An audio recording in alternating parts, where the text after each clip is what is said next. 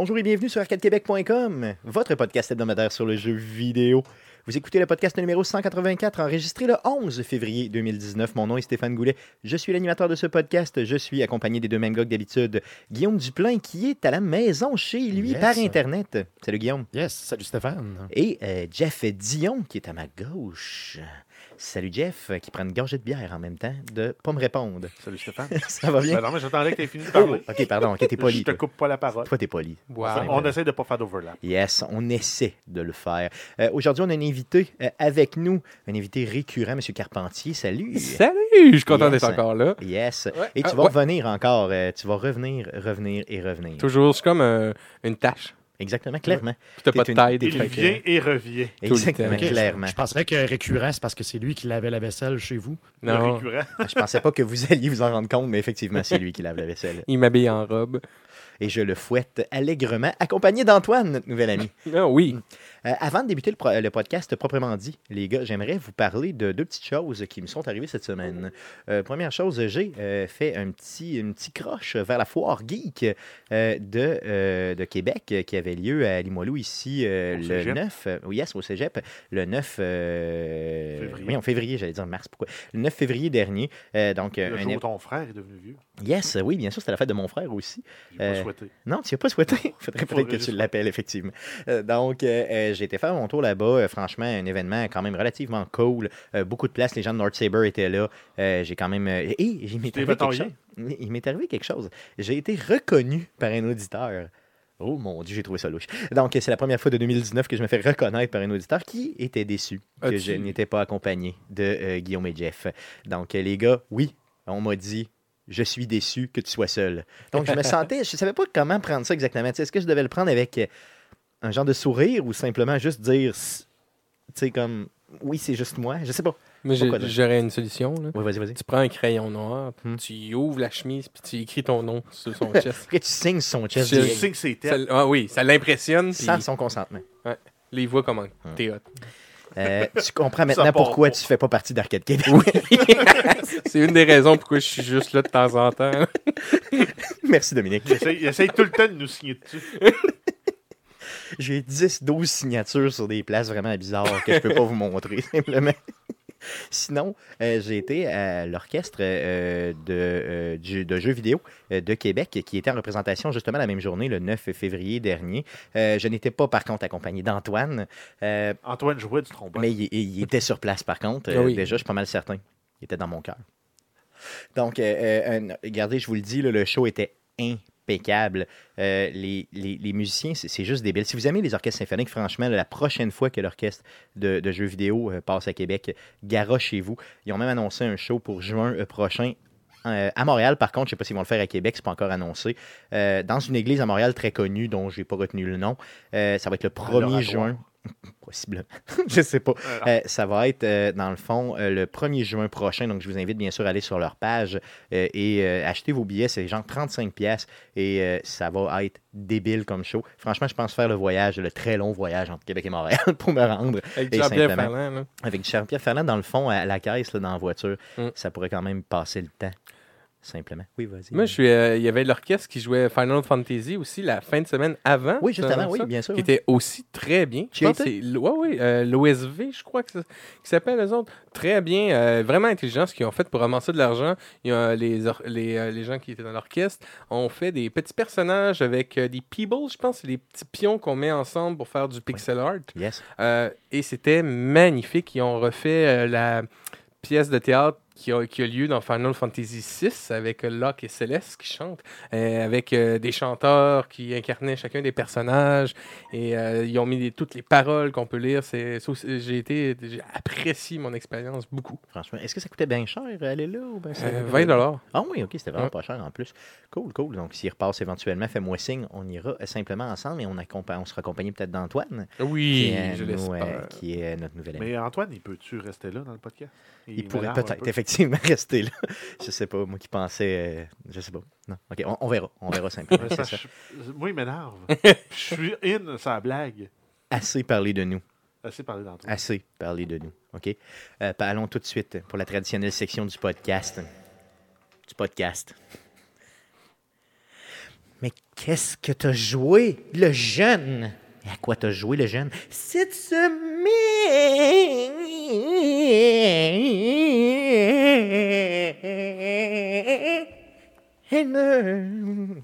Et pour vous, mesdames, c'était Stéphane qui avait un orgasme. On commence par Dominique parce qu'on est poli. La seule personne d'ailleurs avec qui on n'a pas été poli, c'est la semaine passée Oui, c'est Eric. avec Eric. Mais tu sais, Eric, c'est comme. Tu comme. J'ai pas besoin d'être poli avec lui. Donc, euh, vas-y, Dominique. Peut-être Euh, que juste qu'est-ce que t'as- impoli avec moi après le show. Après le show, je te fouette après le show simplement parce que tu me signes Euh, dessus. À quoi j'ai joué? À quoi j'ai Oui, je me suis acheté une PS4, comme je le disais tantôt. Ah Oui. Oh. Euh, J'étais content. Assez cher, là. Une, euh, un tétra, dans le fond, Un la, la, pla- la plane? Terra. Un Un tétra. tétra. Tétra. T'as le droit. J'ai le droit. Je suis à la radio. Combien t'as de droit. tétra dans ta, dans ta Xbox, toi? Combien t'as Des- euh, ben, moi, moi j'ai deux perdrix. hein. deux perdrix? puis une tétra? C'est bon? Je peux... euh, Vas-y, continue, oui. On, on aime rire de nos auditeurs. De nos collaborateurs.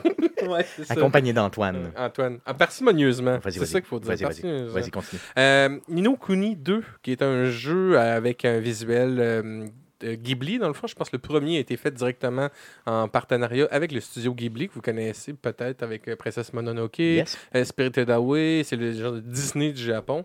Euh, super simple comme jeu, c'est un RPG, mais avec du combat en temps réel. Donc, euh, on se promène sur une map euh, quand on rentre en, en- en- en corps à corps avec les ennemis. On a la map change, puis on se bat contre. Quand on est en donjon, on est toujours en third person, en mode combat finalement. Euh, belle histoire, j'ai hâte de continuer. Puis je me suis acheté tout plein de jeux.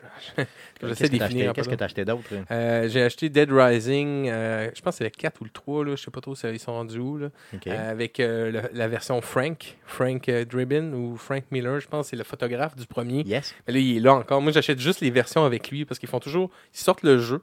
Après ça, ils remettent Frank à, la- à chaque fois, mais c'est juste lui que j'aime. J'aime ça au bout de la mécanique de, de photographie. J'ai acheté Mirror Edge 2, que j'ai très hâte d'essayer. Euh, Horizon. Euh, j'ai acheté toute la série des jeux euh, du euh, euh, ceux qui ont fait euh, Heavy Rain. Yes, ben oui. Le- Des trois, euh, Heavy Rain, puis l'autre, c'est Too Human. euh, pas Too Human. Be- Be- Between Two Souls, quelque chose Ouais, de Beyond Two Two Souls. Beyond Beyond, Two Beyond Two Souls. Souls, yes. Fait Ouais. que c'était euh, un gros, gros chèque de paye. Hey, j'ai un petit peu trop dépensé. Ouais, tu vas juste manger Là, de la le- Bologne puis du craft dinner. Ça ressemble à ça. On a le frigidaire vide, mais le cœur plein de joie. Oh, yeah. Euh, Là, le, le- le Frank Drabin, c'est pas le même que l'agent fait la farce. là. Non, non, mais c'est Frank, ouais, c'est ça, je me trompe hein, avec le gens fait la face. là. C'est Miller, je crois. Ouais, Frank certain. Miller, ouais, c'est ça. Frank. Drabin, je jouerais à ça par contre. Hey, ça serait bon. Ça serait, hein. ça serait juste débile. J'aimerais ça qu'ils revampent ça éventuellement avec Ah, un Drabin. ils seront pas euh, capables, Ils Ce peuvent pas remplacer Nielsen. Non. Ça, c'est sûr. Ça fait tour de ce que tu as joué. euh, Ouais. Yes, de ton côté. Euh, Guillaume, qu'est-ce que tu as joué cette semaine? Tu m'as teasé certaines affaires. Ah oui. J'aimerais que tu m'en parles. Vas-y fort. Ouais, ben écoute, j'ai euh, joué écoute, aux deux mêmes jeux que d'habitude, tu t'en doutes, et les gens doivent s'en douter aussi, le Rocket League et euh, Path of Exile. Donc j'ai continué mes, mon chemin sur ces deux jeux, euh, de ces deux jeux-là, mais j'ai essayé un nouveau jeu euh, cette semaine. Oh yeah, parle-moi de ça. Bon. Là, je suis excité. En, même temps, je dis que c'est un nouveau jeu, mais vous allez, euh, euh, je vais en parler. aussi, pour voir que ça, je reviens quand même dans mes vieilles pantoufles. On parle de Atom RPG. ok, je connais pas Pantoute. Vas-y fort. C'est quoi? C'est un euh, jeu qui est. euh, Un spin-off de Fallout. Oui, exactement. Donc, euh, un spin-off de Fallout, vraiment, euh, vraiment très, très, très similaire. Mais par contre, on parle des Fallout 1, Fallout 2, là. Euh, un peu aussi à la Wasteland 2, mais euh, au niveau russe. Ok, en vue isométrique aussi et tout. Là. Oui, en vue isométrique, Ah, ouais. là, c'est ça. Mais. euh, du, du donc, côté c'est russe vraiment- de la médaille. c'est est ça, mais euh, pas dans un genre de futur passé. là. Donc, euh, Fallout, vous le savez, il y a le. Dans le fond, c'est le futur, mais tel que vu dans les années 50-60. Tandis que là, dans l'histoire d'Atom RPG, c'est pendant la guerre froide. Donc, euh, les Russes et les Américains sont tirés dessus. Donc, encore une fois, dans Fallout, c'était contre les Chinois. Donc là, c'est vraiment comme, entre guillemets, réel. La Russie, les États-Unis, ça se tire, ça explose. Juste assez 86. loin de Fallout pour pas avoir à payer de royauté puis risquer de se faire Genre, poursuivre. ouais, mais par contre, euh, même les sons au niveau du jeu se ressemblent en maudit.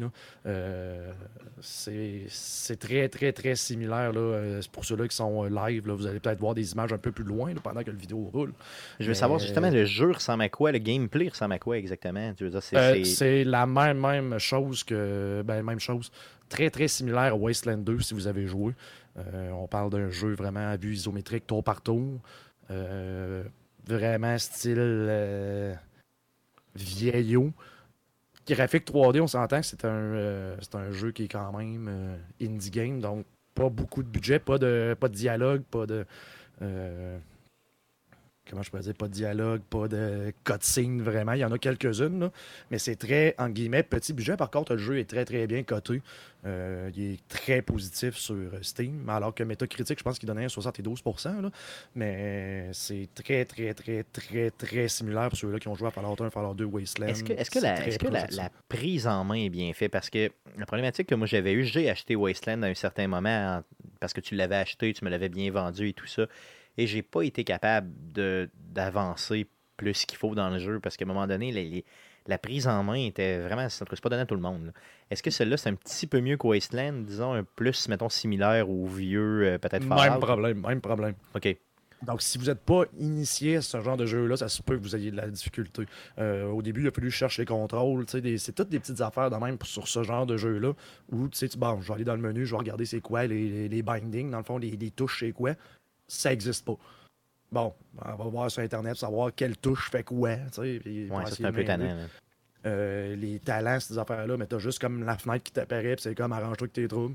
Il n'y a pas vraiment de tutoriel pour te dire, mais tu devrais mettre des points, mettons, en speech si tu veux pouvoir parler à des gens. C'est vraiment. Tu sais, faut que tu connaisses le genre pour pouvoir euh, l'apprécier dès, dès le début. là. OK, je comprends. Le, le- le fait de pouvoir interagir avec un item, tu sais, dans ces jeux-là, tu sais que, bon, il y a une affaire barrée. Ben là, probablement que j'ai un piton ou de quoi que je peux cliquer pour avoir le skill d'unlock.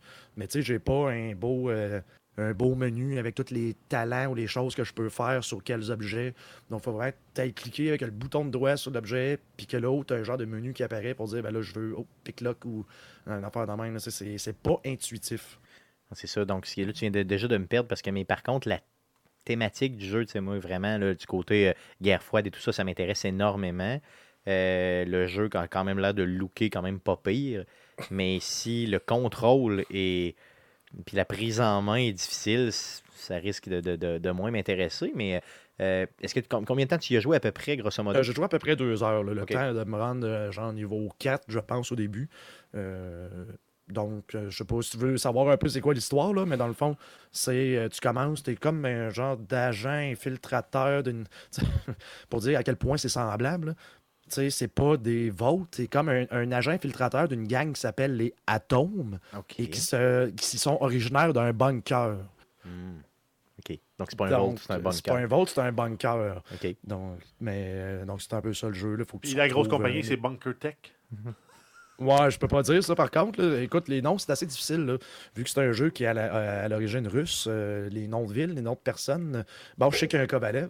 Je sais Oh, pas yes. s'il est capable de scorer, là, mais il y a un Kovalev dans le jeu. Ouais, mais tous les noms de villes russes, des affaires de même, ça peut être assez touché. Là. Ils disent, euh, tu lis, puis là, ouais, je suis pas trop sûr de qu'est-ce qu'ils parlent. Cool. Euh, regarde, tu vas y rejouer, ça c'est certain. Tu l'as payé Ouais. combien le jeu? Euh, il était en spécial à 15$, piastres, je pense, sur Steam. Ouais, sur Steam, ok, c'est bon. Cool. Bon, ben garde, euh, tu sais, continue ça. Puis parle-nous-en euh, justement dans les prochaines semaines pour voir comment ça a évolué. Puis surtout ton appréciation Parce que globale pire, de ça. déjà rendu à 7,50$ de l'heure en termes de coût. Oui. Yes. Ça Et descend ça- vite. hein, Et faites, tu confiance à Guillaume. Faites confiance à Guillaume, ça va diminuer solidement, je vous le garantis. Ça, c'est sûr. T'as joué à d'autres choses, Guillaume? Non, ça fait le tour. Cool. De ton côté, mon beau GF, qu'est-ce que t'as joué cette semaine? Euh, ben, j'ai continué à jouer à Apex Legends. oh yeah! Donc, toi aussi, toi aussi. Le bataille royale là, de, de l'heure qui est sorti la semaine dernière en grande surprise. Euh, j'ai euh, parce que Stéphane a un abonnement à EA Access. Yes, toi aussi, Quand je me suis connecté Oh. dans le jeu, j'ai eu une prime de 1000 de 1000 dollars de monnaie dans le jeu. J'espère que tu m'as pas busté ma prime, par contre, parce que c'est peut-être juste une prime, mais c'est pas grave, c'est pas grave, ça change rien. Mais ça m'a permis de débloquer le personnage Mirage, qui est un des deux opérateurs qui est bloqué. Que normalement, c'est soit que tu vas payer euh, de c'est 750 points pour le débloquer d'argent que tu peux acheter avec de l'argent, ou 18 000 points que tu gagnes en gagnant des, des niveaux. Pour Ok. gagner 18 000 points, c'est 30 niveaux que tu montes. OK, mais c'est quand même, ça peut être très, très long. Ça peut être long. Pour, si, si tu veux pas mettre une scène puis débarrer les deux opérateurs, il faut que tu montes level 60. Ouais, fait que ça, c'est- c'est- que ça, ça commence à faire des sous. Euh, ben, en fait, de- du temps. En fait, parce que moi, je pense que je suis en level 8 ou 9. Puis j'ai dû jouer euh, 15 ou 20 games. Puis j'en ai gagné une. T'en as gagné une, non? J'en ai Oui, gagné une avec grâce à mes coéquipiers. Oui, c'est ça, c'est pas toi qui l'a. Ben, moi, j'ai fait un kill, les deux autres en ont fait 5 puis 8, je pense. C'est moi, il y a des fatalities dans ce jeu-là. Oui, tu peux toujours achever quelqu'un quand il rampe à quatre pattes, tu peux l'achever. C'est euh, c'est un peu satisfaisant, mais en même temps, ça te rend vulnérable à te faire euh, pogner dans le dos. Vous avez peut-être mieux de le gonner, point à la ligne. Exact. C'est ça. Fait que le jeu, il est cool, les mécaniques sont le fun, mais en fait, la plus grosse force de ce jeu-là, c'est que ça m'a donné le goût de jouer à Titanfall 2.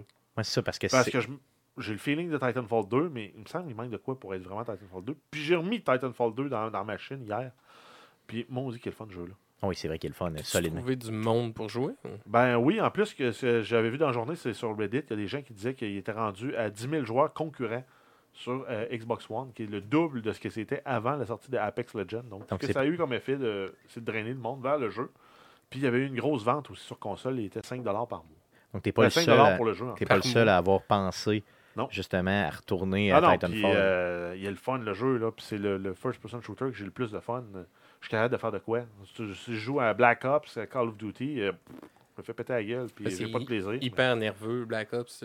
T'as toujours une place où tu peux te faire tirer. Il n'y a pas de moment Ben, mort. C'est toujours ça aussi dans Titanfall, sauf que tu es vraiment dans le trois dimensions en termes de, de déplacement. Fait que tu peux réussir à te sauver en passant par-dessus un autre pilote. L'autre pilote, tu jamais vu.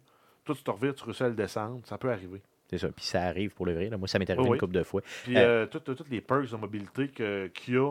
Puis juste la mobilité de base que tu as dans Titanfall 2, là, le double jump, le wall run. Puis là-dessus, tu peux rajouter des, des perks spéciaux. Il y, en a, ils ont- il y avait rajouté le grappin dans celui-là, qui est vraiment le fun. Ça te permet d'attaquer sur un building puis de faire Tarzan. Un peu style Spider-Man. C'est drôle, on dirait Unreal Tournament.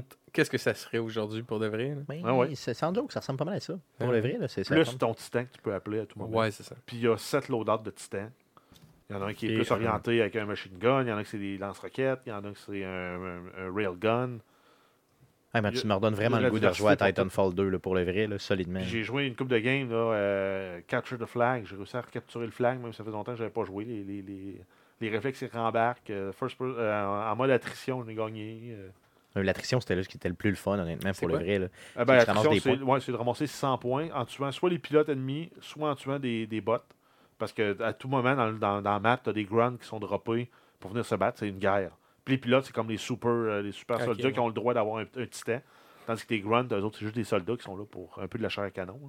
Qui sont Fait pas que- joués d'ailleurs par des vrais personnages. là. C'est l'ordinateur qui est, qui que quand contrôle. tu tues un, un grunt, ça vaut 1 point. Un pilote, ça vaut 10 points. Un titan, ça vaut 10 points. Puis le but, c'est de la première équipe qui se rend à 600 points. OK. Ouais, c'est vraiment le fun. Puis c'est pas trop long, honnêtement, à moins de tomber vraiment Ouais, sur deux un- équipes de brochet. Là, mais un 10-15 maximum. c'est ça. C'est vraiment bien pour le vrai. Puis tu vois des équipes qui, à un moment donné, droppent tout leur titan, leur titan en même temps. Et, et là, tu vois les points, là, la balance des points vraiment vient se rééquilibrer ou bien carrément, il y en a un qui passe carrément barre en barre, même si tu pensais que tu étais en avance. Là.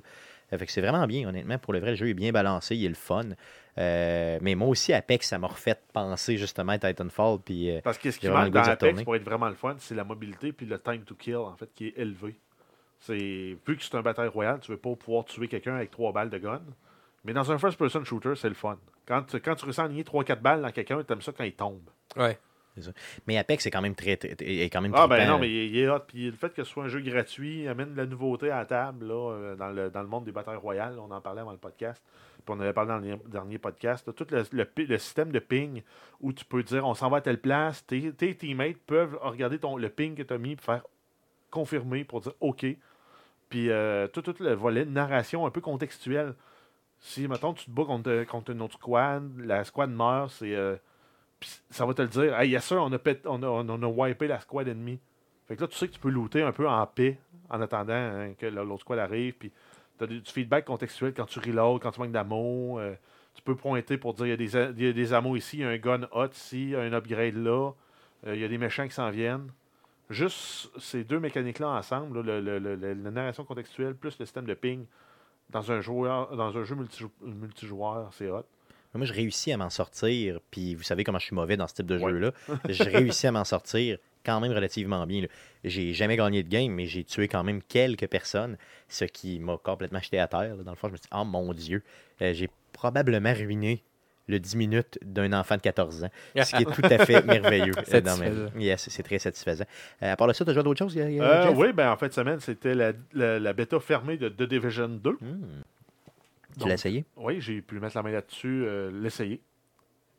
C'est euh, le feeling est sensiblement le même que dans le premier euh, The, The Division.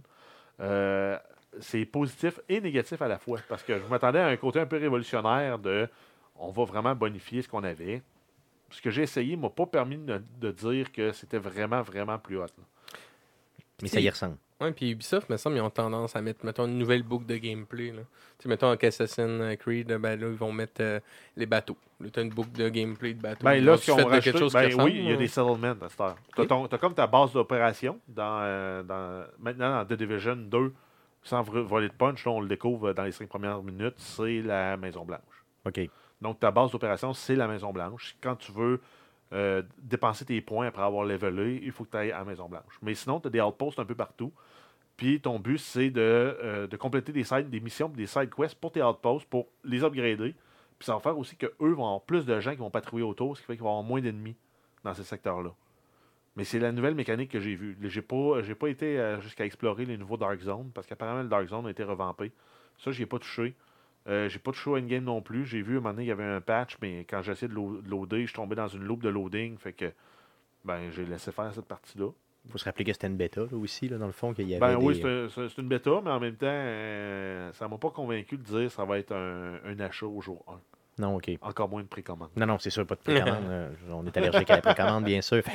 C'est ça. Mais le jeu sort dans quand même pas Mais euh, si quand, long que ça. quand- quand les reviews vont sortir, ben ça c'était à mi- à mi-mars, quand les reviews vont sortir, c'est euh, des bonnes chances que je vais me laisser tenter si les reviews sont relativement positifs. Sinon, euh, les, les défauts que j'ai vus, il y a le UI, là, c'est- il y a des trucs, des fois c'est dur à lire. là. Genre, tu as, un fond très coloré, parce que là, on est en- au printemps à Washington. Fait que tu peux avoir des fonds très colorés, puis là, tu as des petits indicateurs orange là, qui, qui se fondent dans le décor. Ça, je trouve ça un peu tannant. Ouais, c'est sûr que Le texte, des fois, qui est. C'est peut-être parce que j'ai une, une trop petite TV, là, mais je trouvais que le texte, des fois, était dur à lire. J'ai juste une télé de 42 pouces, moi, Non, mais quand même. HD. Mais je suis pas en toi. 4K, puis j'ai pas 65 pouces. Ce qui fait que le texte, des fois, je le trouve petit. Mais ça m'a fait ça aussi dans Red Dead Redemption. Euh, ça me fait ça dans une coupe de jeux, honnêtement. Où, Ben, euh, je sais pas si c'est moi qui. Peut-être besoin de lunettes. Ouais, c'est ça. Ça, j'ai besoin de lunettes, clairement. là, mais je veux dire, outre ça, euh, dans quelques jeux, j'ai trouvé que la, la- la tangente était vraiment à, à l'effet de, de, de, de diminuer Mais un non, peu trop le texte. D'habitude, moi, les, les sous-titres, je les active parce que des fois, je joue avec le son vraiment pas fort, puis pour être sûr de t'entendre les, les détails, ben, je mets les sous-titres. Mais pour avoir une taille de texte normale, il a, fallu, il a fallu que les mette au plus gros que je pouvais y mettre. OK, dans, dans les options du jeu. Exact. C'est ça. Euh, Guillaume, j'ai une question pour toi. The Division 2, ça t'intéresse ou pas? Euh, Parce que le premier, t'avais vraiment euh, tiré à terre. Là, fait que tu vas-tu tu vas te laisser tenter? Euh, Peut-être, ça va dépendre des reviews, mais ça va vraiment dépendre du prix aussi. Là. Tu sais, J'achèterai pas ça à 80. là. OK, tu vas attendre de le voir un petit peu moins cher à quelque part. Ou, Ben, euh, Ouais, 80, je s'il est pourrais- à 90% et plus, peut-être. Mais euh, tu peux dire en termes de review. Là? ouais, c'est 90% et plus sur Metacritic, je, paierais- je paierais peut-être full price. Ouais, ça Mais. C'est parce que c'est un jeu qui a tellement été bon et décevant à long terme que tu sais, je veux comme pas me- je veux attendre un peu de voir ça va avoir l'air de quoi le long terme pour payer vraiment le plein prix ou pas loin. mais j'ai l'impression que ça va être un beau duel en fait à voir entre Anthem puis ce jeu-là. Ah, c'est sûr que oui. Voir c'est où les gens vont s'en aller parce que c'est comme les deux nouveaux qui vont sortir. Là. Anthem Co-op, sort hein. euh, la semaine prochaine ou dans deux semaines, puis euh, lui sort dans un mois. là. Mais entre les deux, je choisirais celui-là avant Anthem. Oui, moi aussi. À date, là, de ce que j'ai expérimenté avec Anthem versus lui, là, je choisirais lui. OK, cool. Bon, mais qu'à suivre, dans, dans le fond, on verra euh, justement vers où, vers quel. euh, où va. euh, Où va Qui- notre cœur? c'est ça exactement, qui va euh, être Vis capable de chemin. voler? Notre cœur. Ça, c'est Valentin d'ailleurs. Vis ton chemin. T'as joué à d'autres choses, hein, mon beau Jeff? Euh, non, ça fait Non, pas. ça fait le tour, yes. De mon côté, à part Apex Legends, qu'on a parlé un petit peu tantôt, j'ai joué à Fallout Shelter en malade cette semaine. Je D'ailleurs, sais pas comment tu peux faire pour jouer en malade. Non, non, c'est c'est quand c'est un jeu de toilette, tu dois avoir des problèmes d'hémorroïdes. C'est une boucle infinie. Maintenant, avec euh, les nouvelles missions, quand tu es rendu avec un Volt mature, là, euh, tu peux vraiment mettre du temps, honnêtement, là, à faire juste de la micro-gestion un peu partout dans ton Volt. Ma là. copine ajoute tous les jours. Ah oui, Puis euh, ça, ça finit plus. là. Non, non, c'est clair, Il y a c'est toujours clair. de quoi faire. C'est sûr, sûr, sûr. que Je peux passer facilement un bon, euh, je te dirais, grosso modo, un bon 40-45 minutes dans une journée à jouer à ce jeu-là, là, frère. Mm. Euh, Puis euh, même, euh, même si je vais souvent aux toilettes, euh, 45 minutes, c'est quand même. Euh, tu vois le pétu qui veut sortir. Non, non, non, non, c'est pas seulement aux toilettes. euh, C'est pas seulement aux toilettes. Donc, ça fait le tour de ce qu'on a joué cette semaine. Passons tout de suite aux nouvelles concernant le jeu vidéo pour cette semaine. Mais que s'est-il passé cette semaine dans le merveilleux monde du jeu vidéo? Pour tout savoir, voici les nouvelles d'Arcade Québec.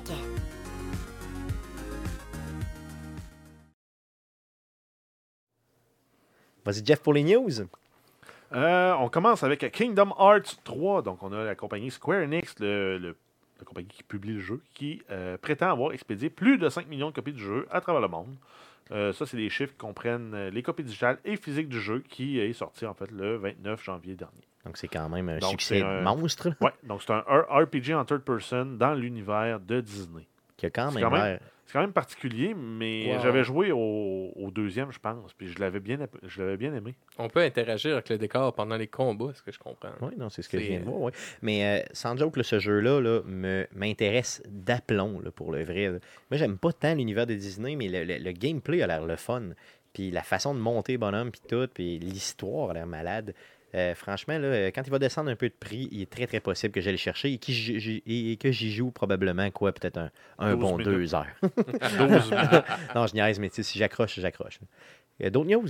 Euh, oui, on a Microsoft qui procède à un rebranding de ses studios de développement. Donc, la- la marque Microsoft Studios va être appelée à disparaître et ce sera remplacé par Xbox Game Studios. Donc, c'est vraiment des studios de développement de jeux pour la Xbox en premier et non juste des studios Microsoft généraux, là, faire du Windows, Xbox et compagnie. Ah, ok. C'est bon, c'est bien, c'est bien. Donc, c'est une réorientation. Et euh, en fait, l'appellation va couvrir 13 studios de développement euh, de Microsoft dans l'ordre, là, mais sans nécessairement en ordre d'importance. On a 343 Industries, The Coalition, Compulsion Games. Euh, donc, en fait, ça, c'est euh, Halo, Gears of War, puis euh, Sunset Overdrive. Ouais. Les, trois, les trois studios-là. Euh, The Initiative, In Exile Entertainment. On a euh, Mojang avec euh, Minecraft. On a Ninja Theory, Obsidian Entertainment qui s'en viennent avec euh, Outer Worlds. Qui va être un méchant, quand. méchante bombe. Ensuite, on a euh, Playground Games, on a Rare. Rare, ils n'ont pas sorti grand-chose. euh, euh, non. de, de- de notable, en tout cas. Le dernier jeu, C'est. Sea of Thieves. Yes, Ouais, yes, Ensuite, on a Turn 10 Studios, ça, c'est la série des Forza. Euh, ensuite, on a Undead Labs et Microsoft Global Publishing Group. Ça, je sais pas c'est quoi. Moi non plus, Mais c'est la en première fois que j'entends ça. Ça a l'air Euh, d'être une secte. Et entre autres, là, euh, présentement, là, c'est tous des studios qui travaillent sur des jeux comme Age of Empire, Halo, Gears of War, Forza, Sea of Thieves et Minecraft. Bref, on les avait déjà tous. Yes. Donc, Vive euh, la redondance. Yes, donc ça s'appelle euh, vraiment une grosse machine. On s'entend qu'ils sont Euh, en excellente position pour inonder la prochaine génération de consoles avec des titres exclusifs. Même la, pour fin de la, même la fin de la génération actuelle, je te Ben, dirais. il reste un an. là. Ils peuvent facilement, avec toute cette qualité de production-là, là, défoncer la baraque, comme on Possible. dit, pour plaire à Antoine. Mais imagine le line-up que tu as. 13, 13 nouveaux jeux qui sortent Ouais, ça, dans le premier mois. Nouvelle, nouvelle génération, 13 titres exclusifs. Ça serait juste malade, honnêtement. Tant que ça s'essouffle pas trop vite. Là. Ben, c'est parce qu'ils te vendent, ils te vendent une Xbox 500$ plus 1300$ de jeu. Rappelez-vous d'une chose. Quand, en 2013, la Xbox et le PlayStation 4 étaient sortis, euh, on avait, euh, à, une certaine, à une certaine époque, là, il y avait tellement pas de jeux que j'avais tous les jeux sur les deux consoles. Je parle de 100% des jeux. là. Pas vraiment surprenant, là, mais Euh, puis j'étais pas le seul d'ailleurs. Les gens demandaient des jeux dans les premiers Mais mois combien, d'opération. combien de ces jeux-là sont encore Ouais. dans leur scellé en plastique, Stéphane? Je réponds pas à cette question-là, c'est pas ça l'idée. Ce que je voulais dire, c'est que euh, les jeux, euh, dans le fond, il y avait une possibilité pour une personne régulière, j'ai pas dit normale, j'ai dit régulière, d'acheter tous les jeux d'une console à une certaine époque. Euh, donc, je veux dire, à un moment donné, là, je leur demande de faire une- un effort supplémentaire. tu sais. Sortez-moi au moins une gamme de jeux un peu plus élaborée quand vous sortez une console. Pas juste genre 12 jeux puis c'est fini. Mais moi, ce qui m'étonne toujours, c'est que, tu sais, comme la, la PlayStation 4, j'ai toujours le feeling qu'ils sont pas encore allés jusqu'au bout de ce que la console offre, comme graphique, comme musique, comme. euh, Moi, j'ai l'impression, moi Non, aussi. ils ont abandonné parce qu'ils ont sorti la Pro. Ouais. Mais ils ont fait pareil avec Microsoft. Ils ont abandonné parce qu'ils ont sorti la One X. Hum, ouais, clairement. C'est juste. Fait qu'ils la- pousseront pas. Parce qu'on se souvient, à la fin, à la fin là, de, la, de la- de la génération où moi j'ai joué avec la Xbox 360, à un moment donné, pour améliorer la qualité graphique, ils ont amené le streaming de textures comme une avancée technologique. Donc, tu partais le jeu, la game partait, puis c'était pas les vraies textures qui étaient encore loadées. Puis graduellement, quand le jeu finissait de se loader, les textures apparaissaient pour t'offrir un contenu vraiment très, très haute qualité sans augmenter le temps de chargement. C'était quand même hot, là. C'était hot, oui, c'est clair. Par contre, ça va probablement être plus simple pour les prochaines générations de consoles, vu que c'est maintenant pratiquement toutes des architectures PC ou très similaires. Ils vont juste Ouais, pouvoir je pense faire que- ce qu'ils font avec la Pro puis euh, la Xbox One X, de prendre un jeu, de le mettre comme en 4K avec des meilleurs graphiques, juste en changeant quelques settings, puis euh, ils peuvent déjà avoir une librairie de jeux. Là. Ben, je pense en fait qu'il y a juste la Switch qui est encore sur une technologie autre que euh, X86, X64. Euh, surtout encore sur euh, technologie AR- ARM, qui est la même chip que tu as dans des téléphones ou dans des tablettes. Mais sinon, tout le monde est sur du x86. là. Tu as raison, Guillaume. euh, Probablement que ça, ça va nous sauver, euh, dans le fond, la mise parce que c'est facile de faire des ports rapides de des jeux PC. Ben, développe une fois, compile avec des tweaks huit fois, et voilà, t'es es multiplateforme. Non, c'est vrai, bonne analyse, dans le fond. Fait que j'ai hâte de voir. Fait que je ne reposséderai plus tous les jeux d'une console une fois dans ma vie, malheureusement. Euh, ensuite, on a Assassin's Creed 3 Remastered. Donc, on savait que euh, ça s'en venait. Ça avait été annoncé pour les détenteurs de la euh, Season Pass de Assassin's Creed Odyssey. La date de sortie est confirmée. Ça va être le 29 mars. Ça va être disponible sur PlayStation 4, Xbox One et PC. Le remaster va comprendre le jeu complet et tous les DLC qui étaient sortis à l'époque pour ce jeu. Donc, on a les, trois, les trois contenus d'histoire supplémentaires qui sont Benedict Arnold et les secrets cachés. La tyrannie du roi Washington et Assassin's Creed 3 Liberation, les aventures d'Aveline. Ce jeu-là était vraiment mémorable, mais le protagoniste ne l'était pas, malheureusement. C'était juste ça qui tuait. hein. Puis le pire, c'est qu'il était historiquement précis. Oui, c'est ça. Ben, c'est- je pense que c'est ça qui fait, malheureusement, que c'était. Que ça fait mal. ben, c'est ça que ça faisait mal à l'histoire, ou en tout cas. Parce que les moins, Amérindiens, à l'époque euh, des premières colonies, étaient peu volubiles parce qu'ils ne comprenaient pas l'intérêt de parler pour rien dire. Ouais, comme les Français le pouvaient si Puis bien. les. Anglais non plus. Exactement. À côté d'un Français, j'imagine que ça devait être. le- le- c'est ça, effectivement, c'est ça le jour et la nuit. C'est c'est moi aussi, était aussi une époque où euh, Ubisoft faisait leur, leur protagonisme silencieux pour que les joueurs s'attachent. Euh, avec Far Cry, on l'a vu pas mal, tu sais, où la- le protagonisme est comme à peu, à peu près pas là. là. C'est le, le méchant qui va être. euh, Prendre toute la qui- place. Ce qui va nous attacher, je pense que c'est Assassin's Creed euh, aussi. euh, Mais je dis pas que le protagoniste était mauvais ni rien. Je dis juste que dans ce jeu-là, le protagoniste n'était pas mémorable. C'était surtout ça l'idée. Ben, Mm. C'était pas Ezio, justement, c'est ça. Puis tu venais de passer à travers Ezio, tu sais, fait que c'est sûr que c'était difficile de, de- Tu tombais de haut, là, finalement. Tu sais, il aurait fallu vraiment qu'il soit euh, triple time hot là, pour qu'on puisse vraiment Ben, l'aimer, en fait, euh, Bayek avait le potentiel de, de détr- euh, de détrôner Ezio clairement. s'il y avait eu trois Assassin's Creed avec Bayek. Exactement, trois jeux différents, clairement. là. Exact. Mais là, il y en a eu un.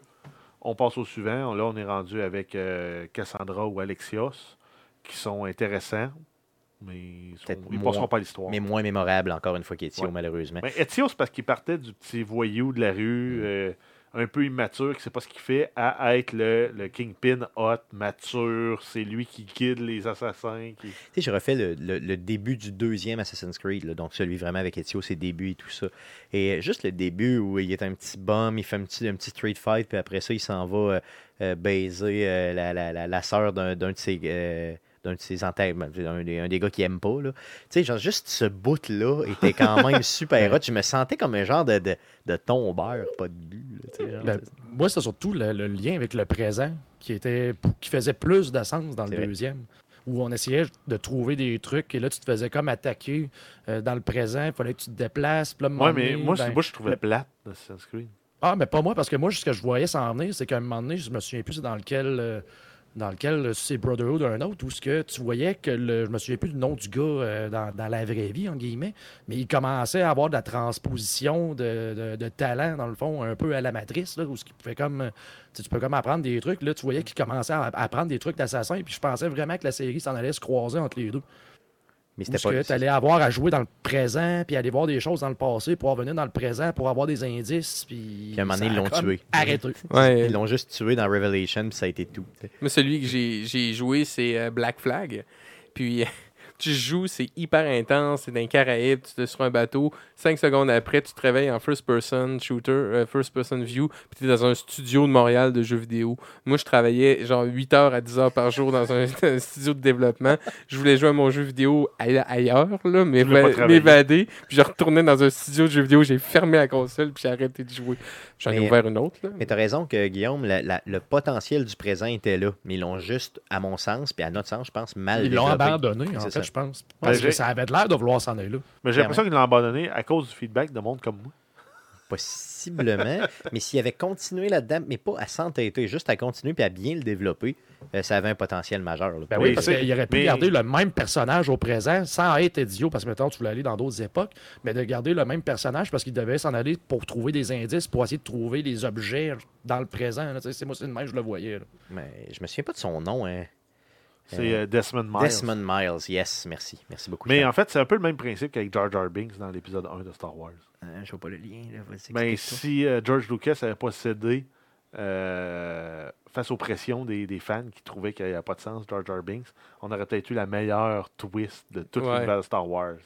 Ouais, Jar Jar Binks, c'est le mal. Tu fais, pas, Ouais. tu fais pas partie de ceux qui pensent que Jar Jar Binks c'est un site, là?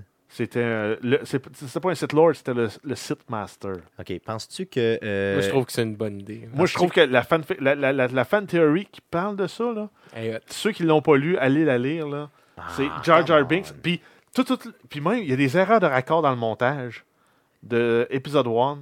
Quand tu le réécoutes après avoir lu ça, ça fait du sens. Come on. Ma- Genre, donné, il est accroché. Tu, normalement, il devrait tomber du côté gauche de l'écran. Il tombe du côté droit de l'écran. Mais ça, c'est parce qu'il a fait un force jump. Là, après ça, donné, il parle avec un général pour lui faire faire une niaiserie. Puis là, il sort de ses mains, comme les Jedi font quand ils veulent faire leur pouvoir de, de persuasion. Tout le peuple de Jar Jar Binks, ils sont terrifiés euh, de lui. Ils ont toute peur de lui. Oh, non. Ah, Ça, ça. c'est Il faut, n'importe quoi. il faut là. que tu lises ça. Est-ce que tu penses. Puis ta vision va changer, je te le garantis. Penses-tu que euh, Elvis Presley est décédé? Oui, Penses-tu qu'Hitler est décédé? oui, Penses-tu que l'homme a déjà été sur la Lune? oui. OK. Puis tu penses que Jar Jar Binks c'est un. Vas-y, Guillaume. Je suis persuadé qu'Hitler euh, s'est sauvé. Tu penses que c'est sauvé? Bon, C'est sauvé sur la Lune. C'est ça. Non, non, mais écoute, euh, en tout cas, je ne veux pas partir à un autre. Nazi euh, from outer mais Il y, a- space. il y a- il y a certains indices comme quoi est-ce que euh, le corps qu'ils ont trouvé en Allemagne, ça n'avait pas rapport. là. C'était Mais Robert. l'ont caché. Tu sais, il y a beaucoup de, de nazis qui ont réussi très bien à sauver. Pourquoi pas lui? Ouais. hein? En. Argentine, au Brésil, il y avait déjà des liens. là. Les cabanes à sucre à l'île d'Orléans, là, C'est louche. Donc, euh, on va faire un éditorial de Jar Jar Binks à Hitler. C'est Simplement. Retour aux jeux vidéo. D'autres news, mon Jeff? Euh, oui, on continue avec euh, les jeux vidéo violents. Violent. C'est tellement Enfermez violent. vos, enfermez vos enfants s'ils veulent jouer à des jeux violents. Les jeux vidéo, c'est violent. Mais grosso modo, c'est- s'ils jouent à des jeux vidéo. il y a un projet de loi qui vient d'être déposé en Pennsylvanie, aux États-Unis, par le policier Chris Quinn. Ça s'appelle euh, le House Bill 109, qui prévoit d'appliquer une taxe de 10% de la valeur d'un jeu s'il est considéré violent. Et on trace cette ligne-là où de le jeu y est-tu violent? Ben, grosso modo, c'est tous les jeux classés matures et adultes euh, cotés par le ESRB, qui est un système à déclaration volontaire des développeurs de jeux. OK. Puis c'est pourquoi, mettons, qu'on paierait plus cher, là, disons? Ben, c'est parce qu'ils disent que l'argent récolté va pouvoir servir à combattre la violence dans les écoles et va s'appeler le Digital Protection for School Safety Account. Donc, on Grosso voit, modo, on va donner des gilets pare-balles puis des guns aux profs. donc, on voit clairement le lien entre la violence dans les écoles et le jeu vidéo violent. C'est ça qu'il faut comprendre. Mm. C'est ça. Oui. C'est ça. Tu sais, il faut faire attention parce qu'en plus, au Walmart, ce qui est intéressant, c'est quand tu vas aller acheter un jeu vidéo, c'est entre les, fusils à pompe, les, genres de- les, les- les balles dans des sacs. C'est vraiment n'importe quoi. Honnêtement, euh, dans le Ça- ça- ben, les États-Unis sont, sont bons, sont, sont capables du meilleur et du pire en même temps. hein. clairement, Ben oui. clairement. Comme on est capable, nous aussi. D'ailleurs, ce qui est... euh, mais en fait, ce, ce, ce, ce- ce politicien-là dit qu'il y a eu la brillante idée de rajouter cette taxe-là suite à une fusillade en Floride en 2018. Ah, comment? Ouais, puis d'ailleurs, j'écoute plus de Megadeth, moi. hein. Non, non, j'espère. Mais là, c'est la méga mort. Tu vas devenir violent. Non, C'est mais à cause de la tuerie euh, ici qu'il y avait eu, là, euh, qui apparemment qui écoutait du Megadeth avant de Ben, c'est sûr. passer à l'acte, donc euh, c'est de la faute à Megadeth. Automatiquement. J'en écoute plus. C'est ça. À Mm. tous mes amis, c'est ça? C'était quoi la chanson, là, Mhm. la chanson Ouais, c'est ça. française, à tous mes tout le amis, monde. c'est à tout le monde, c'est ça. Donc, regardez, là, euh, je veux dire, moi, je trouve ça dangereux, honnêtement, parce que si ça arrive dans un État aux États-Unis, et là, ça se met à fonctionner pour une raison X, là, euh, les politiciens, bon, commencent à parler de ça et tout, euh, très- il est très, très, très, très Non, possible qu'ici au Québec, moi, on puisse justement copier ça. Et ça, ça m'énerverait, parce qu'on paie déjà nos jeux excessivement cher, et je suis persuadé qu'il n'y a aucun lien entre la violence Ben, dans les écoles Il y en et a-tu ou il n'y en a pas? Il y en a peut-être un. Mais pour te rendre à faire une fusillade dans une école, c'est pas juste parce que tu as joué à un jeu vidéo. Non, puis Tu as des problèmes de, potentiellement de santé mentale, de vie familiale, Hmm. dans tes relations sociales. Oui, les jeux vidéo peuvent être un déclencheur, des problèmes de consommation de drogue, euh, name it, là, Quand, quand ils disent là, un problème est multifactoriel, là, il les fusillades dans une école, c'est ça. je suis pas psychologue, là, mais. Ah merde, j'ai perdu mon idée.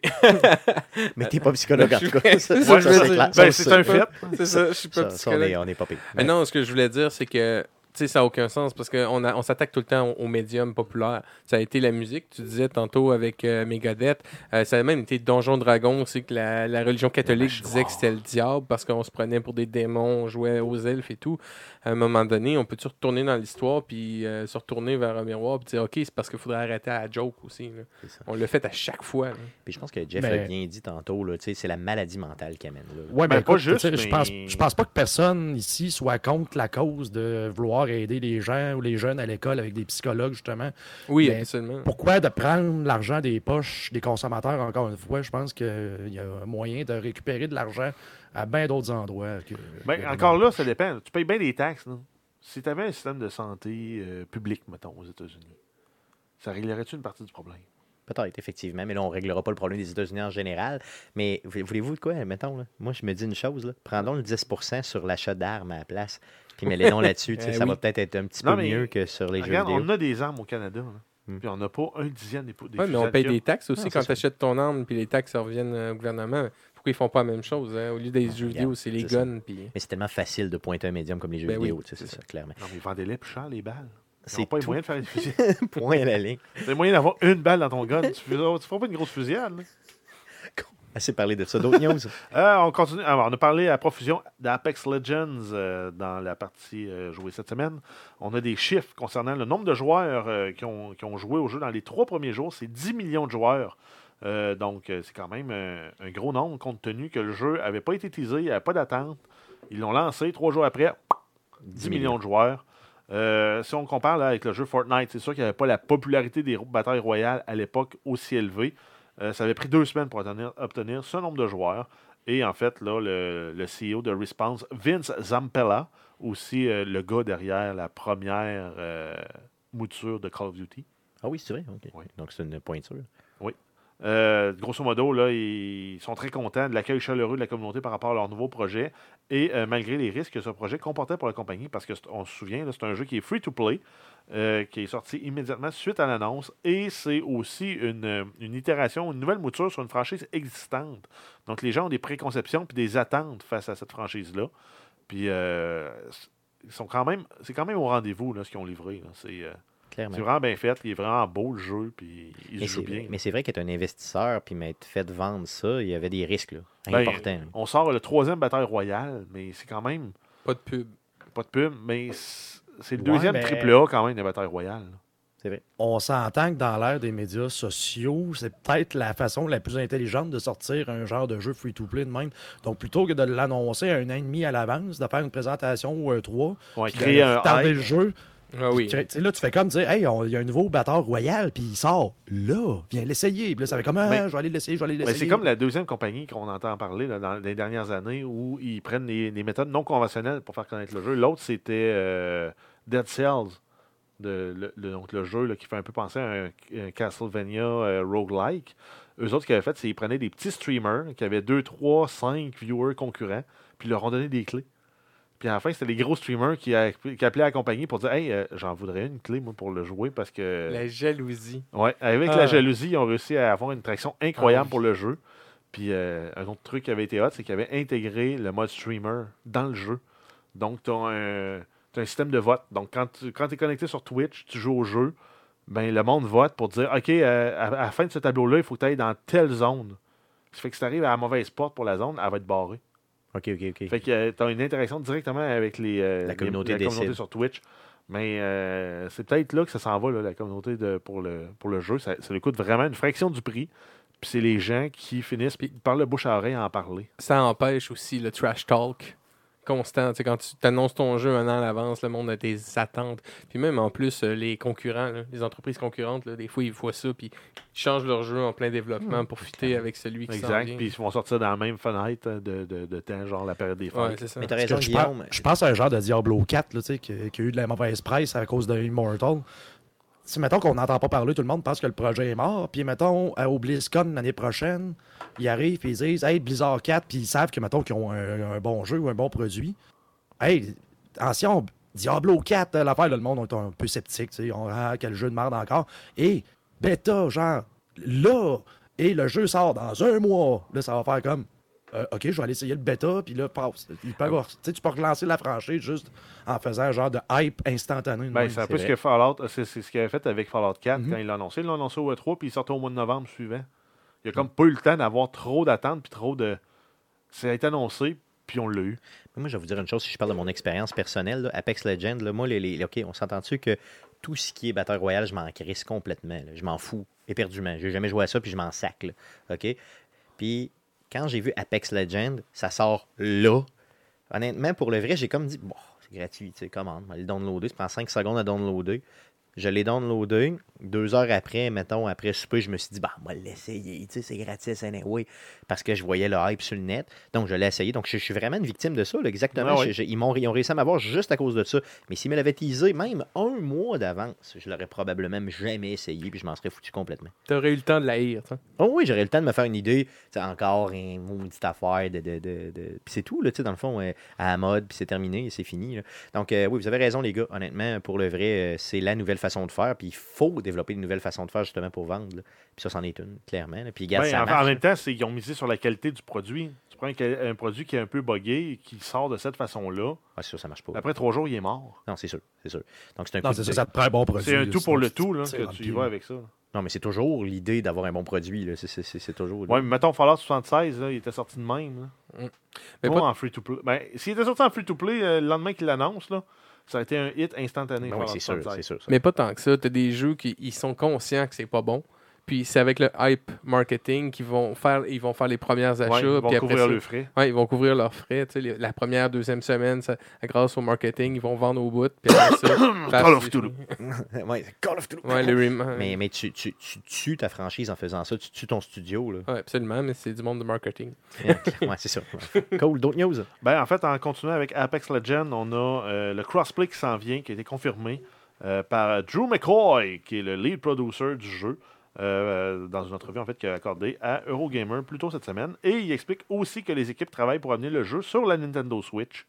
Donc, euh, ça va être. et En fait, ils n'ont pas le choix s'ils veulent accoter les autres batailles royales qui sont disponibles sur Switch et sur plateforme mobile, Yes. de éventuellement de l'offrir partout. là.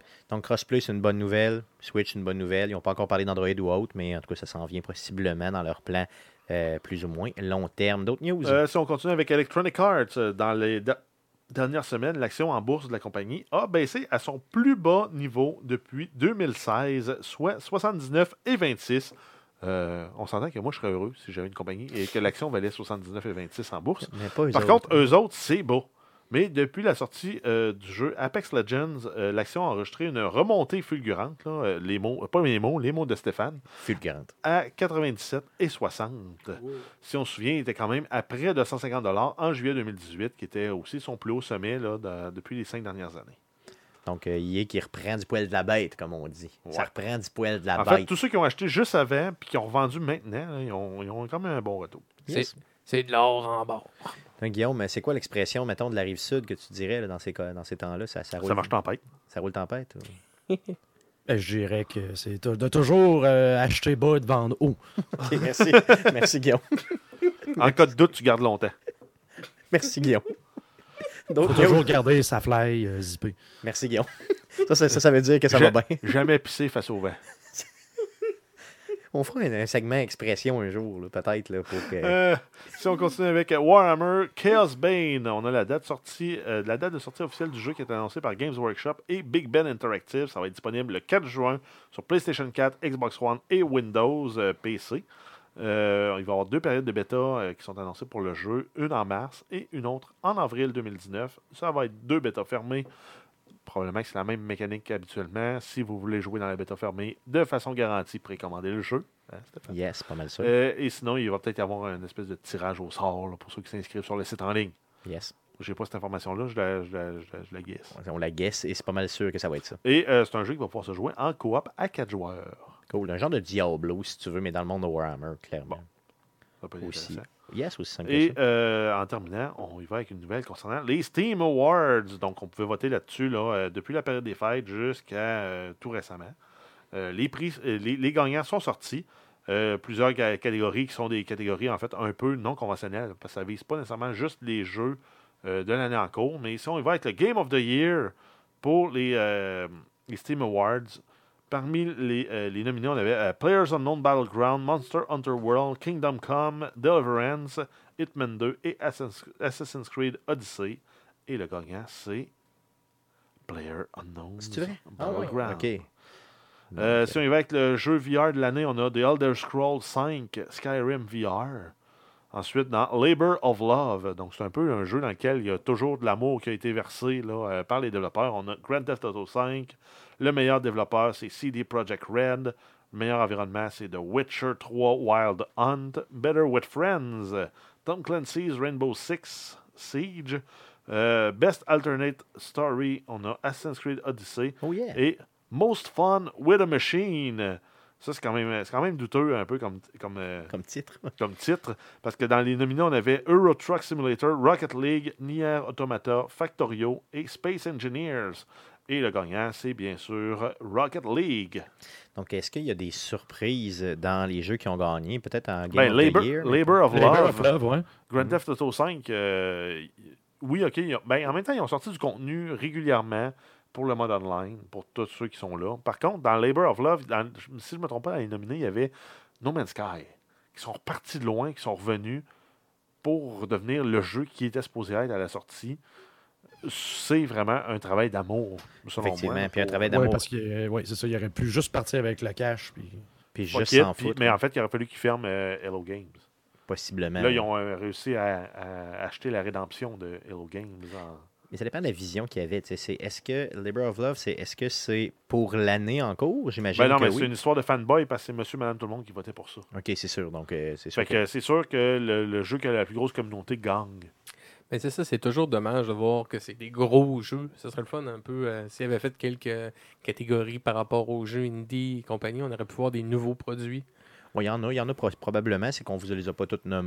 mais il y en a quand même quelques-uns. Allez sur le site de Steam, là, vous allez voir simplement euh, pour les autres catégories, on a juste couvert donc, les ouais, plus donc c'était ça, les gagnants des Steam Awards de la vapeur. De la vapeur de 2018, euh, simplement. Cool. Donc, ça fait le tour des nouvelles concernant le jeu vidéo pour cette semaine. Euh, passons tout de suite au sujet de la semaine. Je dis oh parce qu'on en a deux, AUX, deux sujets de la semaine. Euh, donc, euh, premier sujet, je voulais vous parler de la Saint-Valentin. Yes. Arcade Québec veut vous donner des trucs pour ne pas être seul pendant la Saint-Valentin. Donc, Comme- des trucs qui seront basés sur le gaming. C'est que j'ai joué beaucoup à Fallout Shelter dans les derniers mois. Et euh, il y a euh, dans Fallout Shelter, euh, à un certain moment, il y a Il une y a tout mécanique le de jeu. processus d'accouplement. Exactement. Donc, il y a une mécanique de jeu dans laquelle tu peux faire accoupler tes dwellers ensemble. Donc, euh, les personnages peuvent s'accoupler. Donc, tu les mets dans une pièce spécifique. Et là, ils commencent à se parler, à se cruiser. Alors ça, ils bang comme des cochons. Et exactement. Donc, ils bangent comme des cochons. Donc, euh, tu es seul, éditeur. Tu es seul pour la Saint-Valentin. Arcade Québec veut t'aider dans ta quête pour trouver l'âme sœur. On va te donner des phrases magiques que tu pourras utiliser avec l'autre sexe. Ou le même sexe, c'est toi qui décides. Avec qui tu veux, en fait. Et ces phrases magiques-là pourront t'aider à scorer comme un dweller, mon ami. Trademark pending. Trademark. Score comme un dweller grâce à Arcade Québec. Très important de comprendre que ces phrases-là ont été tirées du jeu. Donc, euh, euh, ce qu'on vous propose, c'est simplement qu'on va vous présenter les phrases une après l'autre, comme ça, en alternance. Euh, J'ai j'ai craqué d'abord. Vas-y, yes. Première phrase. si les roses poussaient encore, je chercherais des roses dans les terres désolées, le wasteland. Donc tu la regardes dans les yeux et tu lui dis S'il y avait toujours des roses, j'en chercherais pour toi, mon amour. Jeff, vas-y pour la deuxième phrase. Y a-t-il un voleur dans la voûte parce que tu as volé mon cœur? C'est tellement, c'est tellement, c'est tellement sketchy, c'est tellement dégueu. Euh, donc, Guillaume, vas-y pour la troisième phrase. Ouais, euh, ce que j'aime particulièrement, c'est que la traduction est faite à la troisième personne, comme si c'était un film français. Ben, vas-y, vas-y. Euh, c'est parce que c'est moi qui ai fait la traduction d'ailleurs. hein. J'ai j'ai Je- je traduit euh, à la mitaine. Peux-tu le traduire, euh, ouais? Ah, Vas-y, vas-y comme tu le sens, Guillaume. Tu peux même faire deux, deux versions de la même phrase. Parce qu'il me semble que dire votre père. Non, Non, non, vas-y, vas-y, vas-y, trop Dis ton père. Vas-y, vas-y. Vas-y comme tu le sens. Ton père vendait-il des diamants? Parce que tu es sans faille. Guillaume, j'aime tellement ça, entendre ça dans mes douces oreilles. Ta douce C'est voix. comme, c'est comme le segment grosse voix. hein. Yes, j'aime ça. Une autre phrase pour vous. J'espère qu'une autre bombe explosera un jour car je sauterai à couvert avec toi n'importe quand. On se rappelle qu'on est dans l'univers de Fallout. Ouais. Eh. Vas-y, vas-y, Jeff. Si l'amour était un rayonnement, il me faudrait une, une boîte de Radaway. Oh! Très Fallout ici. Un rayonnement, là, on parle de, tu sais, rayonnement, c'est c'est mon, mon Rayonnement radioactif. rayonnement radioactif, c'est ça. Donc, s'il y avait des radiations, là, c'est ça. Wow, très belle, celle-là. Très belle, très belle phrase. là. Tu m'aurais, tu m'as- tu m'attaques. En fait, euh, si l'amour était radioactif, il me faudrait une boîte de Radaway. ça, j'aime ça. Meilleure traduction. Guillaume, pour la dernière phrase, c'est toi qui, qui clôt là, le Ah, sujet. ben non, il en reste plein ah non, il en reste plein d'autres. Vas-y, vas-y, vas-y. Tu es comme le cholestérol, toujours après jouer dans mon cœur. Mon Dieu. Et là, t'as bien dit cœur, hein? Oui, C'est cœur. ça. Ok, merveilleux. Euh, J'aimerais ça que tu la redises parce que j'ai compris euh, d'autres choses commencer par C. Vas-y. OK. OK. tu es comme le cholestérol, toujours après jouer dans mon cœur. On dirait vraiment qu'il dit cul à la fin. Tu vous trouvez pas? Non. Non, ok. Excusez-moi, c'est moi, c'est C'est mal. ce que tu veux entendre. ça. C'est- c'est c'est ça, c'est- on appelle ça un. euh, je me souviens plus c'est quoi le nom de la maladie, mais dans le fond, vraiment, t'entends ce que tu veux entendre. Exactement, clairement. C'est ça. Donc, j'y vais pour une autre. Euh, si je semble ivre, c'est uniquement parce que tu m'enivres. Oh, hein, c'est pas pire, hein? Non? Oui. Ben, C'est bon? Je dans les. Je le sais, je le sais, je le vois que t'as plus, de- son au cerveau. Vas-y, Jeff. Si j'étais un chat, je voudrais passer les neuf vies avec toi. Wow, c'est malade. Puis il faut toujours, toujours un animal de compagnie là-dedans. Il faut toujours t'aies un petit, euh, un petit quelque Un chose chat, de chat. C'est pour ça que j'ai sélectionné celle-là. hein. Je l'ai faite euh, vraiment demain. Et Guillaume, tu finis avec la dernière. Guillaume, la patate est à toi. Ah oui. Euh, oh, ouais. Euh, bébé. Qui, qui, qui c'est qui se soucie du soleil? Je suis la seule lumière dont tu as besoin. tu l'as vraiment dit comme Éric Lapointe. 100% Ah ouais, hein? Éric Lapointe. Ben, j'ai pas- j'ai vraiment pensé à lui en plus. Ah, mon. Oh boy. C'est la muse d'Arcade Québec, Éric Oh boy. Là, j'ai enlevé la base, là, on sonne plus Yes, normal. yes. Donc, euh, merci. Donc, euh, je suis très, très content euh, que les gars que vous ayez embarqué dans le jeu. Euh, et euh, auditeurs, ont deux choses avant de te laisser avec ceci. Ben, en ben, faites, faites pas vraiment ça, ça ira pas très bien. Ben, mon, mon préféré, ben, ça dépend. Si c'est une gamer, la fille, euh, ça peut être Ça intéressant. peut, ça peut fonctionner. Puis ça comprend tout, mais moi, moi celui-là avec le Radaway, là, je pense que c'est mon préféré. Ouais, c'est mon préféré aussi. Euh, ben, je te dirais que le- était le- radioactif, il me faudrait une boîte de Radaway. Mais ça, encore une fois, il faut qu'elle sache c'est quoi du Radaway, là, simplement. Ouais, non, mais ça prend quelqu'un Donc, qui euh. Deux petites notices de la part d'Arcade Québec euh, au niveau légal. Euh, À utiliser avec jugement. Donc, beaucoup de discernement. Exactement. Bref, ne le faites pas. Et Arcade Québec n'offre aucune garantie de succès de scorer comme un doigt. Par contre, si ça marche, on veut vos... euh, Ah oui, réécrivez-nous. réécrivez- on, veut, on veut vos témoignages. Ceux qui euh, l'essayent, en fait, que ça marche ou pas, on veut vos témoignages. Regarde, euh, si quelqu'un l'essaie, honnêtement, je veux qu'il nous écrive pour le vrai. Et euh, deuxièmement, si vous avez d'autres phrases, bien sûr, sketchy comme ça, qui Je pense viennent qu'on y paye chacun une bière. Yes, ah oui, clairement. Ah, même peut-être deux. Ben, Euh, on trois, verra, on verra, on verra, on verra simplement. Donc, euh, revenez-nous avec ceci et bien sûr, joyeuse Saint-Valentin. Passons au deuxième sujet de la semaine. C'est Dominique qui vient nous parler de euh, d'une petite série pas connue, je pense. Ça se peut-tu? C'est quoi la petite série que tu veux nous parler? Euh, Zelda. Non, une petite série de jeux, Zelda. Ouais, ouais, ouais. Une petite série de jeux là, qui a été créée par Shigeru Miyamoto. Donc, tu es venu euh, déjà, là, quelques semaines, nous parler euh, de l'histoire complète de Mario. Donc, tu l'avais fait en deux, se- deux sections. Première section, la Mario 2D et après coup, Mario l'époque 3D. Donc, j'imagine que tu utilises la même formule pour Zelda, c'est ça? Exactement. Il y a tellement de jeux qui ont été faits euh, avec euh, l'IP de Zelda que c'est de même que je vais diviser ça. Le 2D, puis le 3D. Puis là, on va commencer par le 2D. Cool, parfait. Donc, je te laisse aller. Donc, comme euh, je disais tout à l'heure, Shigeru Miyamoto, un petit nom, un petit game designer comme ça, là, qu'on- Pas connu. qui n'est pas trop connu. Est-ce que là, quand il sera plus là sur Terre, Nintendo va perdre La énormément d'argent, puis euh, c'est fou, là. Je sais pas En comment fait, ils ce vont qu'on fait, c'est s'arranger. shorter l'action tout de suite, en espérant que le gars meurt bientôt. Possiblement. Petite cagoule, on le pousse dans les escaliers lentement. Euh, donc, euh, saviez-vous que notre ami Miyamoto s'est inspiré de ses explorations à travers un système de caves tout près de sa ville natale pour créer Zelda? Quand il était jeune, ses parents le laissaient aller, puis lui, il, allait se promener dans les cavernes qu'il y avait dans son coin. Puis dans le fond, il a voulu créer un jeu qui était centré sur euh, sur l'exploration plutôt que l'accumulation des points. Tu sais, il y a fut une époque que c'était ça. Les, la- les arcades, le, le boss, c'était récolter des points. Les premiers jeux Nintendo, tu sais, de la Ouais, série high Pixel. score. Même Mario, c'était ça. Euh, oui, c'est le but. Le but, c'était battre le high score. Le high score, encore aujourd'hui, a plus tant son sens que ça, à moins qu'on parle de, euh, de, euh, de, mettons, de, concurrence sur, euh, sur Internet, en réseau et tout. Ben, mais, là, on, mais on le voit, ça, on le voit beaucoup dans les speedruns, le, temps, le niveau Ouais, de complétion. Mais c'est archaïque quand même, ça vient des arcades. Euh, Zelda, en gros, c'était le joueur incarne un héros qui doit sauver le monde l'épée à la main. Il devra rassembler des équipements spéciaux pour parcourir un univers immense et résoudre des donjons hasardeux. En fond, c'est ça qui va être les racines même de tous les autres jeux de, de la série. Un petit bonhomme qui ramasse l'équipement, cet équipement-là lui permet de continuer avec l'exploration, puis il y a des puzzles partout. Bon, ça semble simple aujourd'hui, Mais- mais, à l'époque, c'était quand même révolutionnaire. C'est ce qu'il faut mais comprendre. en fait- immensément. Mais en euh, fait, là, t'en là. parles, là, puis j'ai comme pas réalisé, mais ça rentre dans la lignée des Metroidvania. Absolument. Mais faut- euh, oui, en Mais à part que c'est pas un platformer. Non, t'as là. raison, parce que Metroidvania, le principe, c'est euh, t'avances, t'as un bloquant. Le bloquant, il faut que tu ailles chercher un équipement. Tu bats un boss, chercher l'équipement, tu ouvres, c'est ça. Sauf euh, Zelda, lui, à la différence. Ah, puis même là, non. Dans- J'allais dire que. La, la- la seule différence, c'est que c'est pas un platformer, mis à part euh, ouais. Adventure of Link. Euh, les versions 2D, dans le fond, sont majoritairement de vision de haut.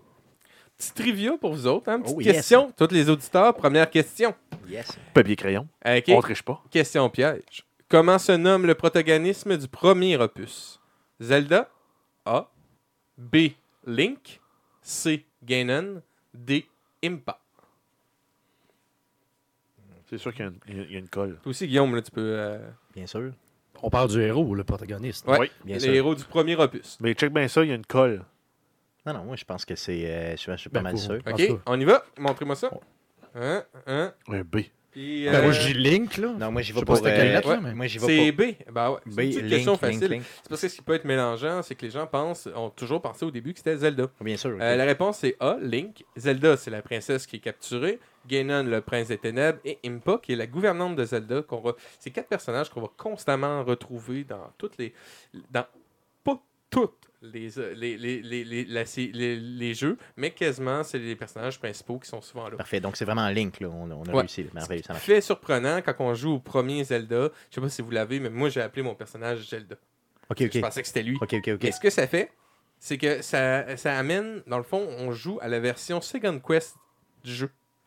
Euh, donc, c'est la version plus difficile du jeu euh, sur- Nintendo. Fait que tu l'avais dans. Fait que moi, je me suis tapé le jeu, puis j'ai rushé comme un malade. Savez-vous pourquoi ça a été fait, ça? Je sais pas. C'est parce que les programmeurs, quand ils ont fini le jeu, ils ont fait toutes les maps, ils se sont rendus compte qu'ils avaient pris 50% de, seulement des données du- de la mémoire. Fait que là, ils ont dit, attends, la prochaine, on va prendre 50%, puis on va changer les maps. Fait que là, le- la version Second Quest, c'est les maps un peu partout euh, séparées avec des monstres qui sont mélangés. Donc, on a des monstres qui sont très forts au début, euh, puis etc. Cool. Et selon vous, là, c'est pas un trivia, mais je vais vous dire, Zelda, ça a été nommé depuis Zelda Fitzgerald. C'est la femme de l'auteur du roman Great Ga- Gatsby, de ben, Scott Fitzgerald, dans le fond. Yes, oui. Parce que Miyamoto dit qu'il voulait une princesse avec des qualités éni- énigmatiques et une grande beauté que la, la dame possédait. Une femme qui était belle, intelligente. euh, c'est une, une américaine socialiste, romancière, puis une grande peintre.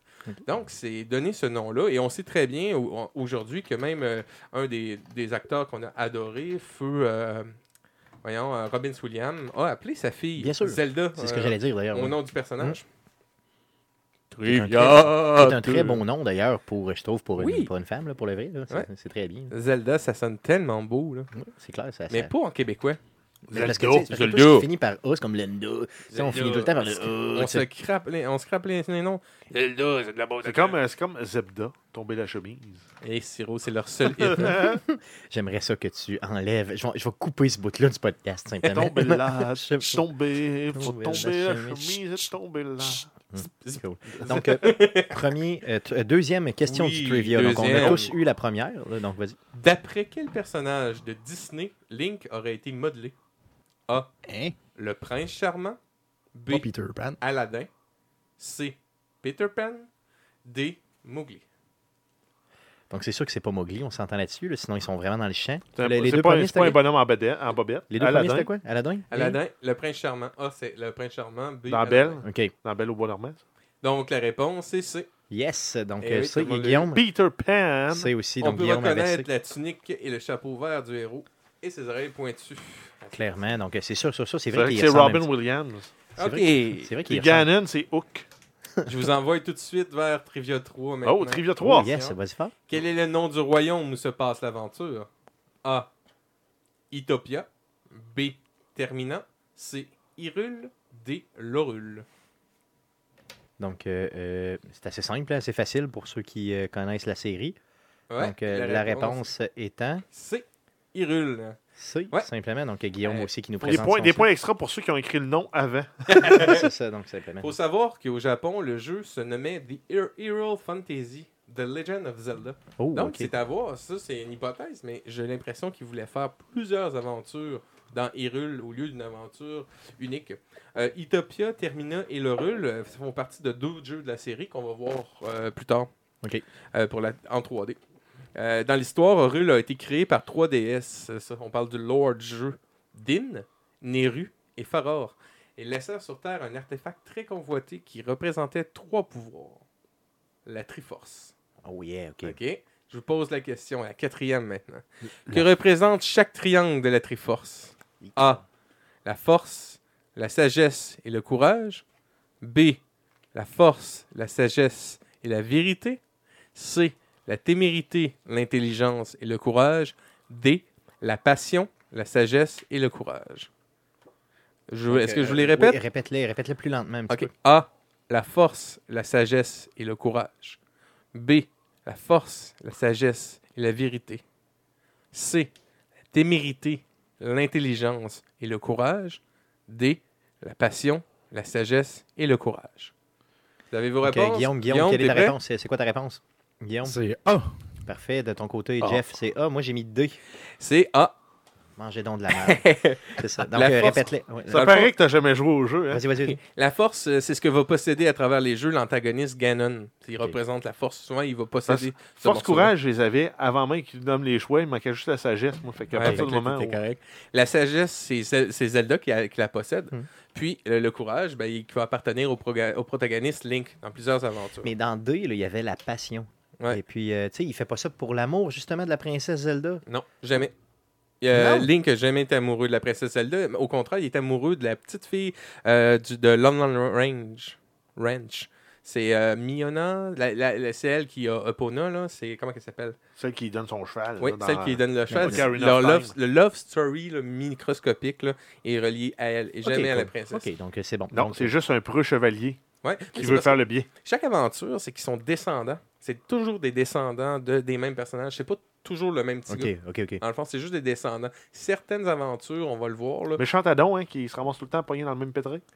Ouais, c'est ça, mais c'est parce que quand que Ganon se réveille, c'est le contraire. Mm. C'est pas le pétrin qui vient aux autres. C'est quand Ganon se réveille, eux se réveillent en, en tant que les, euh, les, les, les protagonistes de l'histoire. OK, cool. Parce que, tu sais, il y a certaines générations qui l'auront jamais, mais quand ça arrive, ça arrive. Cool. Euh, premier jeu, on en a parlé un peu. The Legend of Zelda, sorti en 1987 ici, puis en 1986 au Japon, parce que ça sort toujours en premier. Euh, Nintendo Entertainment System, Famicom Disk System. Euh, c'est le premier, pour le premier jeu top-down, euh, Link doit retrouver la Triforce séparée en huit morceaux répartis dans huit donjons, tous conçus sur papier quadrillé. Ça veut dire qu'à l'époque, on faisait pas ça sur un PC, on allait faire ça sur papier quadrillé. Aïe, aïe. Euh, une affaire qui est assez rigolote, euh, ça, ça m'avait surpris. Un des ennemis du jeu qui s'appelle Paul Noise, qui est une espèce de petit lapin, juste une tête de lapin qui se promène.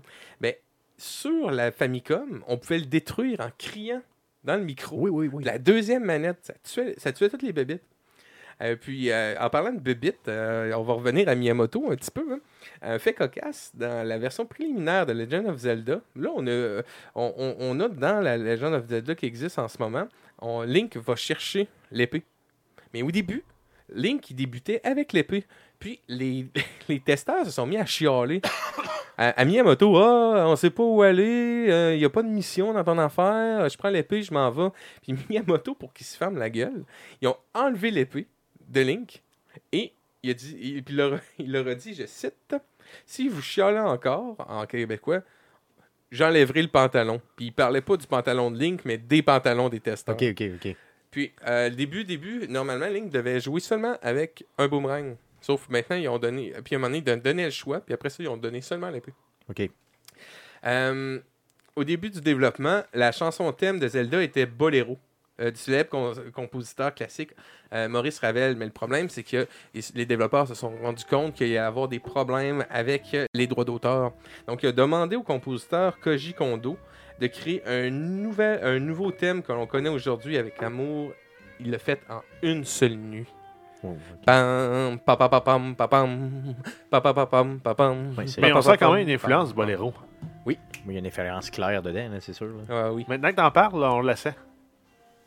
Ouais, c'est sûr que si, si on écoute comme faux le boléro, puis qu'on écoute, euh, puis qu'on connaît bien Genre, la si tu tonne. fermes ta gueule. Oui, le beat en arrière. hein. Mais on n'aurait Ouais. pas pleuré tant que ça, tu sais, si ça avait été Boléro. Ben, c'est parce qu'on connaît déjà tu sais, Ouais. cette, cette chanson-là. version tandis 8 bits, là. Dans le fond, cette chanson-là, on va la retrouver dans tous les jeux.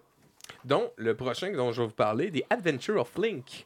Le 1er décembre 1988 à travers le monde, puis le 14 janvier 1987. Ça veut dire que ça a pris à peu près un an avant que ça sorte chez nous. Mais le- dans ce temps-là, le tout allait plus lentement, Et sérieux, là? Oui. pour le vrai. Le joueur incarne. Ok, euh, quelle est la particularité du deuxième opus? Deux bonnes réponses, un point par réponse. est facile, ça. OK, cool, vas-y. Le joueur incarnera la princesse une fois dans le jeu. Le jeu sortira aussi sur Game Watch. L'aventure se passe en grande partie en side-scrolling. D. Ganon n'est pas l'antagoniste de cette suite. A. Le joueur incarnera la princesse une fois dans le jeu. B. Le jeu sortira sur- aussi sur Game Watch. C. L'aventure se passe en grande partie en side-scrolling. D. Ganon n'est pas l'antagoniste de cette, jeu- de cette suite. je pense. OK, c'est bon. C'est bon, parfait. Deux réponses. Avez-vous les euh, deux réponses? Avez-vous, as-tu tes deux réponses, euh, Guillaume? Yes. Parfait. Go. Donc, C et D, C et D oui, et C et D. Donc, on a la tous... réponse est C et D. Yes, donc deux points en pour effet, bon, euh, l'aventure de Link sera jusqu'à ce jour le seul jeu, et je dis bien le seul jeu canon de la série, à jouer en side-scrolling. Euh, dans le jeu, Link devra trouver les parties du Triforce protégées par les gardiens des six temples. On reconnaît un peu tu sais, les mêmes Les concepts. mêmes mécaniques. Ouais, c'est un peu. euh, c'est, c'est- à un moment donné, c'est. Même dans d'autres jeux, on dit Ah, ben ça, c'est un boss Zelda. Ouais. Faut que tu fasses trois fois la même affaire pour battre le boss. Ouais, oui, il y a Tu le toujours. reconnais. là. On reconnaît les concepts, comme je disais tantôt. reconnais les mécaniques. Exact. Euh, c'est toujours le même flow de niveau. Et Ganon n'est pas dans le jeu. On va voir l'ombre de Ganon, de Ganon planer par sa présence lors de Game Over, des game O- du Game Over.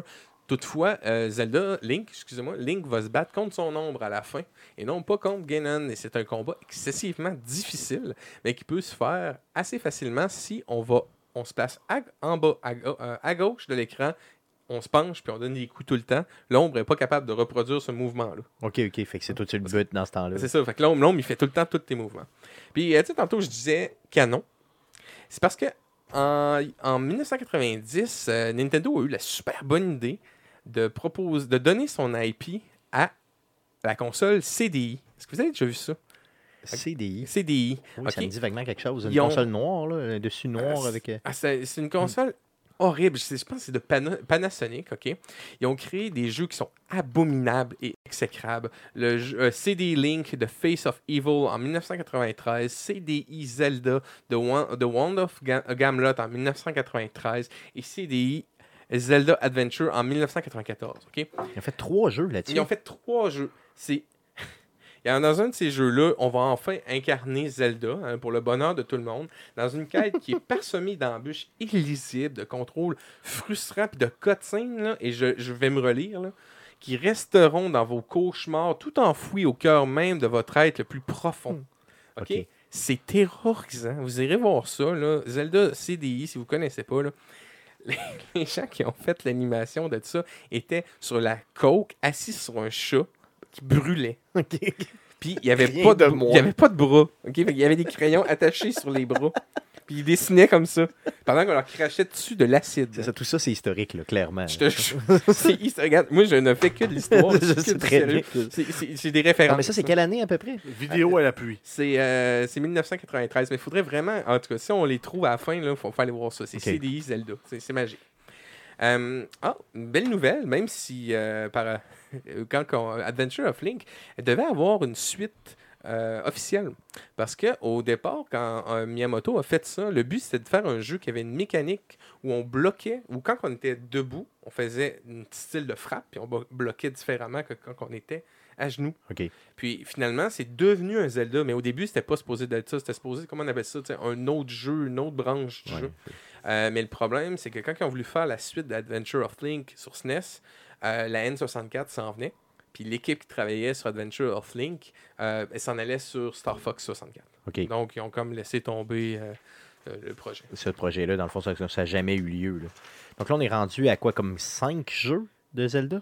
Donc les deux premiers plus les, les, les, les autres Les- sur... euh, Non, non, mais ça, c'est ça, c'est pas canon. On les là. Ok, ok, ok, c'est bon, on les compte pas. là. On les compte pas. Ils n'ont jamais existé. Parfait, merveilleux. En gros, il y en a, je vous en présente à peu près. C'est ça, en tout cas. Euh, on peut, on- je peux continuer. hein, Oui, faire, vas-y Oui, c'est ça. On les a, les beaux, les, les beaux dessins pour ceux qui voient euh, à l'écran. Ça ressemble un peu à quelqu'un de- Dragon's Lair, Ouais, c'est mais ça, ouais. moins, en moins fini. Mais comme en drogué. hein. C'est ça, Ouais. c'est Dragon's Lair, mais avec beaucoup d'acide. Ben, c'est fait dans Paint. Cinq ans plus tard, on s'en va sur SNES en, 1900 en 13 avril 1992, 21 novembre 1991. Selon beaucoup, le meilleur jeu de Zelda C'est un- ever. Un excellent jeu, dans le fond. Euh, C'est une amélioration considérable par son visuel, son audio, l'ampleur de son gameplay. Euh, le jeu va se vendre en millions d'exemplaires, puis pour l'époque, c'est excessif. C'est fou. là. Et il y avait une cassette en or. Non, pas au Super NES, mon cher. Non. Non, les cassettes en or, c'est C'est vrai, t'as raison. Oui, NES. Je, je mélange tout. Puis Dans l'aventure, c'est Aganim qui kidnappe sept sages pour ouvrir le saut vers l'autre royaume sacré. Et c'est vraiment violent, hein, parce que Aganim, dans le fond, il tue tout le monde. Ça commence avec un cadavre de roi, là. T'es sur SNES, là. Mais c'est hardcore pour l'époque. Link devra trouver trois pendentifs, une arme magique, des parties de Triforce pour détruire Ganon, qu'on retrouvera sur la forme ultime d'une bête démoniaque. Trivia 6. Oh yeah! Trivia 6. Quel objet magique permet de changer plus facilement entre l'univers de lumière et l'univers sombre? On a deux univers dans le jeu. La question quel objet magique permet de changer plus facile. facilement? Hein, Vas-y Stéphane? faire, vas-y faire. L'ocarina A. Non. B. La Master Sword. C. Le miroir. D. Les bottes. Oh yeah. Hey, J'augmente les niveaux un petit peu. Donc, euh, euh, Euh, donc, euh, répète-nous les choix rapidement. A. L'ocarina. B. La Master Sword. C. Le miroir. D. Les bottes. Et Donc, votre euh, réponse On démonte est- 1, 2, 3. Guillaume, montre-nous ça. Donc, C'est- C pour Guillaume. Oh, ouais, vous, êtes- vous connaissez et mieux votre Zelda aussi. que votre Mario, hein? Ouais, mais c'est parce que Ah oui. cette question-là était facile parce que Stéphane l'a guessé, il n'a jamais joué au jeu. Non, non, non, Ouais, j'ai- mais été En même temps, on est encore juste rendu au Super NES. Là, hein? Si tu t'en vas. euh, Ah ouais, ça, ça avance, ça avance. Nintendo 64, puis tout, ça va aller mal. J'en ai un petit peu d'art. Eh ben, un petit peu de niveau de difficulté. Checkez bien ça. Euh, dans le fond, tout le monde le sait, le miroir permet à Link de se téléporter d'un monde à l'autre. Les concepteurs utilisent intelligemment ce concept pour trouver des secrets. C'est la magie de ce jeu-là, sérieusement. Clairement. Tu passes d'un monde à un autre, puis en revenant Ouais, ça, dans des, le monde. des fois, tu es dans le monde clair, le chemin est bloqué, tu t'en vas dans le monde obscur, tu passes, whoop, tu reviens dans le monde, dans le monde clair, tu peux. Ouais, c'est absolument génial. Puis au début, tu peux pas l'avoir, ça. Fait que tu apprends à connaître petit à petit comment le fonctionnement des deux univers. L'ocarina permet de faire appel à un oiseau euh, qui va pour aller aux quatre coins des rues. Les bottes permettent de courir. Puis, euh, La Dans le Master fond, ce qui est très- permet ce qui est juste très de drôle, c'est que- quand on fonce dans, dans un arbre, il y a de l'argent qui tombe. Oui. Et j'ai marqué une super joke. Et je cite Qui a dit que le, l'argent ne poussait pas dans les arbres Oh, mon Dieu, ok, bonne joke. Oh! Ah, Je l'ai écrit. je l'ai écrit. Oh, c'est vrai. L'épée, l'épée ultime ben, permet de traverser une fois et de détruire Ganon. Parce que Ganon ne se détruit pas sans l'épée ultime. C'est vrai, ouais, je savais pas. Trivia 7. Trivia numéro Sous 7. quelle forme démoniaque se retrouve Ganon lors du combat final? On parle de la version SNES. Un amour sport. A. Tu te tais. A. Un grand homme prince de Gerudo. B. Un énorme sanglier bipède. C. Un énorme sanglier terrifiant sur ses quatre sabots. D. Jeff avec du gros poil qui vomit du sang. Ok. Non, D. Un spectre sur un cheval fantomatique. Donc, ça, c'est probablement. Euh, ouais, ok. C'est bon, je vais pour ça. Yes. C'est bon, Guillaume? répéter? Donc, Euh, euh, A. Un, un grand homme prince de Gerudo. B. Un énorme sanglier bipède. C. Un énorme sanglier terrifiant sur ses quatre sabots. D. Un spectre sur un cheval fantomatique. Ok. Ok, go! je peux te changer mon D tout Non. ça. Ok. Je suis pas sûr, euh, euh, j'ai été- pour D, Guillaume La il va pour B réponse et euh, B. Jeff aussi pour B. Un Donc, énorme sanglier euh, bipède. Oh. Le spectre sur le cheval fantomatique, dans le fond, c'est le premier boss dans Ocarina of Time. C'est ça, laisse donc faire. Puis B, c'est euh, la forme qui se retrouvera aussi dans Ocarina of Time sur N64. Je t'avais comme donné la réponse. En parlant de l'amour sport Ouais, mais je pensais que tu faisais une De joke South de South Park. Park. Ouais, South ça. Park. De Al Gore. yes. ok. C'est 50% homme, 50% ours, 50% porc. C'est ça, exactement. Donc, euh, C'est 150 difficile, man. de plaisir. Hey, ça a pris trois ans pour que le jeu se fasse. La première année, euh, c'était pour planifier. La deuxième, pour expérimenter. La troisième, pour développer. Sérieux, là, ça n'a pas de sens. Une année par, par étape. Mais je pense que c'est bien parce que ça donne une qualité de jeu qui est euh, tu sais, plus qu'exemplaire. là. Je veux dire, c'est- c'est Exceptionnel. c'est le jeu de. À, ma- à mon sens, c'est le jeu de Zelda. là. Ouais. Euh, malgré Ah. que je ne suis pas un fan de la série. Là.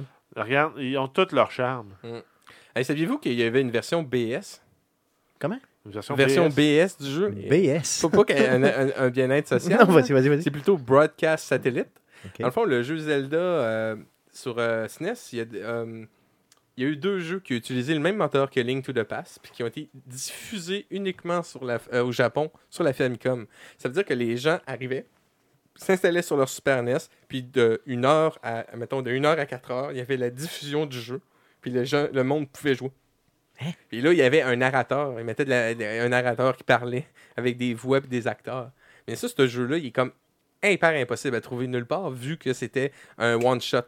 Ok, ok, c'était comme de la diffusion, mais il diffusait par quoi? Par euh, Euh, ben, il- c'est de la diffusion satellite. satellite direct. Ok, Ouais, c'est bon, direct. c'est spécial. Ok, Ouais, Puis c'était juste au Japon parce que ça, pouvait pas aller bien loin non plus. ok. ok. C'était avec une plug que tu foutais en, en ta, ta, ta Super NES.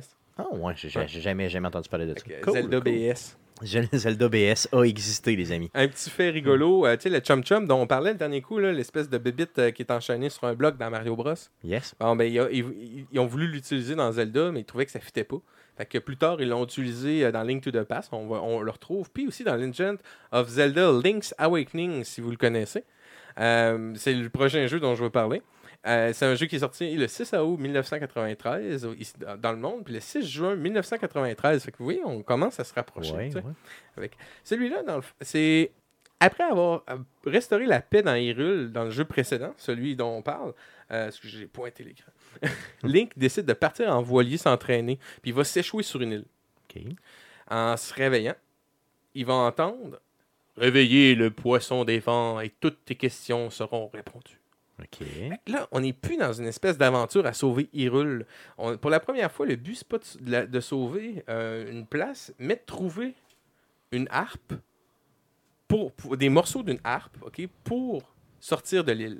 Ok, c'est un peu comme une quête spirituelle de, de Link, finalement. C'est ça, c'est ça qui était intéressant, qui changeait. Puis je vais vous poser une question, mes grands amis. Yes. Trivia. Dans quoi se retrouve.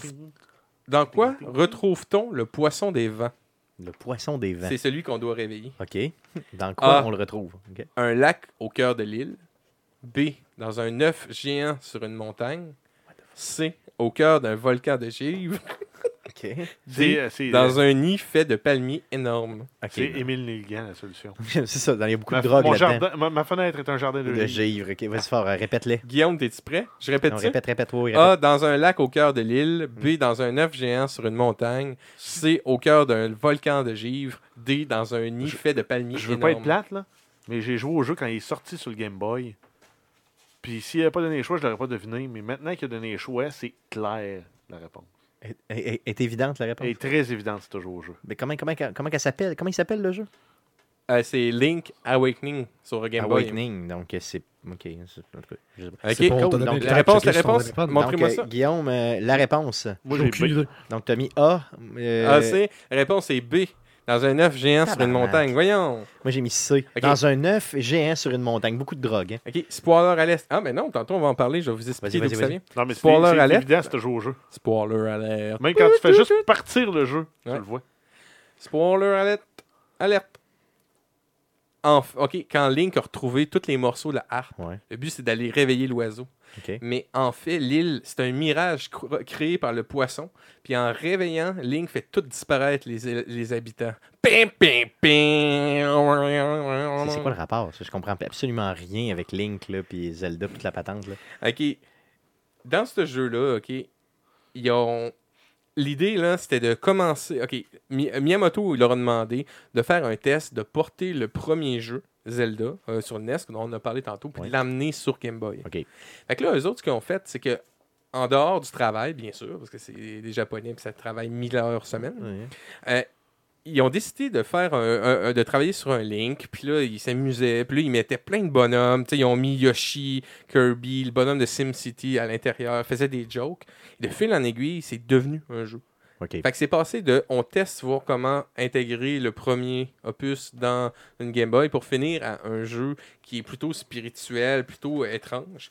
Et euh, David Lynch, tu seras OK, surpris, yes. a euh, inspiré pas mal le jeu. Tu sais, ils ont été beaucoup, il n'est pas allé les voir. Là. Non. OK? Puis euh, il y a beaucoup de développe- de- de- de développeurs comme Yoshiaki euh, Kwazimi qui disait être dans un rêve qui peut être le tien ou celui d'un autre. Euh, Kizuki qui disait un œuf géant sur le sommet d'une montagne, s'il se brise, le monde s'écroule. Puis Takashi qui lui tripait sur Twin Peak comme un Dans fou. le fond, C'est là-dessus. sur toute cette- C'est pour ça que ça a donné un jeu complètement weird. là, Mario est dans le jeu. Ouais, Mario est totalement dans le jeu. C'est, euh, je pense que c'est le. le- Il a de l'air sous par contre, là, mais. Oui, Il est déguisé en raccoon, puis après ça, tu le ramasses, puis euh, il devient un humain. Ouais. What? OK, c'est bon. Un Tanuki. Donc, c'est un jeu que je ne connaissais pas pantoute Bon, de la série des Zelda. Je suis très content de le connaître maintenant, mais je suis un pas sûr que je vais y jouer par contre. Le poisson des vents. Ok. J'ai un autre trivia pour vous Oh autres. yeah! On a parlé d'une compagnie, on a parlé qu'une compagnie comme la CDI dans le fond qui a fait des jeux de Zelda, puis qui ne sont pas considérés comme canon, zéro pin bar, ok? Parce que c'est du vomi de chien en gamme. Yes.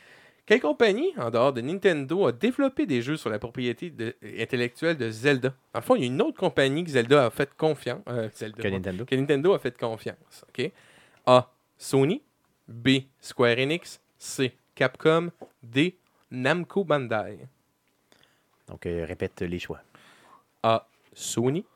B. Square Enix. C. Capcom. D. Namco Bandai.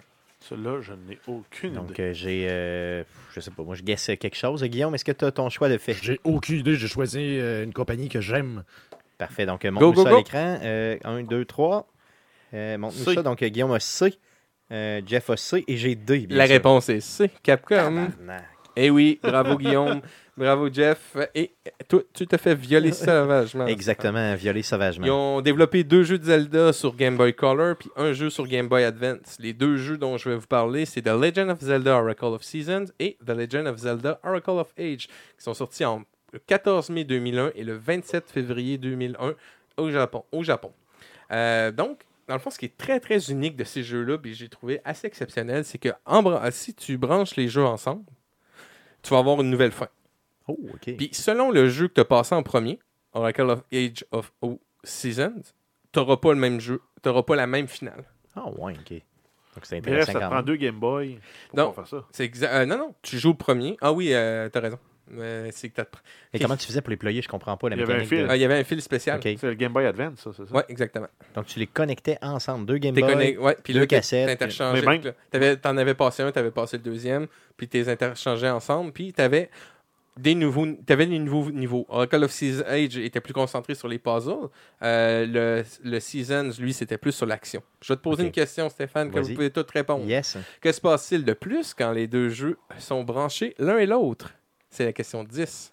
OK. Il y a un nouveau donjon et Link devra confronter son ultime némésis. B. Le joueur débloque de nouvelles armes. C. Le joueur recommence la totalité du jeu en mode Master Quest. D. Les deux mondes se fusionnent pour créer une carte encore plus immense. Quand je parle de carte, je parle de map monde. OK. Donc, répète-nous les, rapidement les. euh, A. Un nouveau donjon et l'ultime némésis. B. Débloquer des nouvelles armes. C. Recommencer la totalité du jeu Master Quest. D. euh, fusionner pour avoir une map plus grande. Vos donc, réponses, euh? Guillaume, quelle est ta réponse? Aucune idée, mais je vais répondre euh, C. Yes. Moi, j'ai A. moi, j'ai La C. réponse est A. Link devra détruire Ganon sous la forme d'un gros sanglier humanoïde stupide.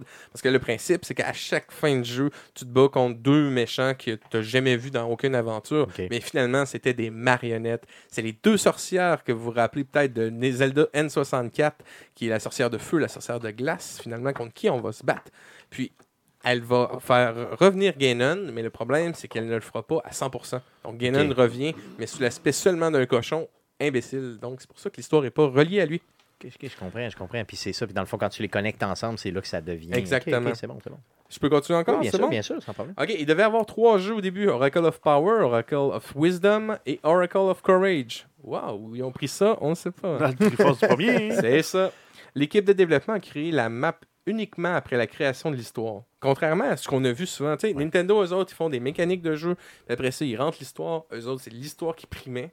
Puis ce que ça a fait, je trouve, c'est un peu un revers de la médaille, un peu dur, c'est qu'il était constamment en train de changer la map, parce qu'il était constamment en train de changer l'histoire. Ben, c'est ce qui, ce qui est logique. là. Ouais, mais moi en, tout- moi, en tant que concepteur de jeux professionnels, je considère que c'était bien mieux de faire une mécanique qui torche. Puis après ça, ta map va venir avec. C'est vrai. Tu n'auras pas à, à changer quoi que ce soit, puis l'histoire suivra.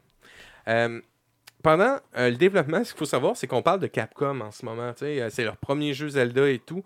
Euh, Wa- Yo- Washi Yamada est venu supporter l'équipe pour rendre le jeu un peu plus Zelda-esque et Nintendo-esque. Ce qui veut dire que dans toutes les Zelda, une des affaires qui prime, c'est quand tu as un nouvel objet, ils vont te le faire tester. Tu, sais, tu vas avoir des, des puzzles un peu faciles avant de rentrer dans le donjon, etc. Mais ça, il n'y avait pas ça. Fait que lui, il a intégré ces éléments-là. Donc, quand tu joues au Comme jeu, Une, genre une forme de progression, euh, dans le fond, unique à justement Nintendo. là. Exactement. Comme euh, on a des animaux dans ce jeu-là, avant on les avait juste dans le donjon. Maintenant, il a fait en sorte qu'on les avait avant d'arriver dans le donjon. Donc, tu avais le temps de jouer euh, facile, puis après ça, rentrer dans, dans le gros challenge.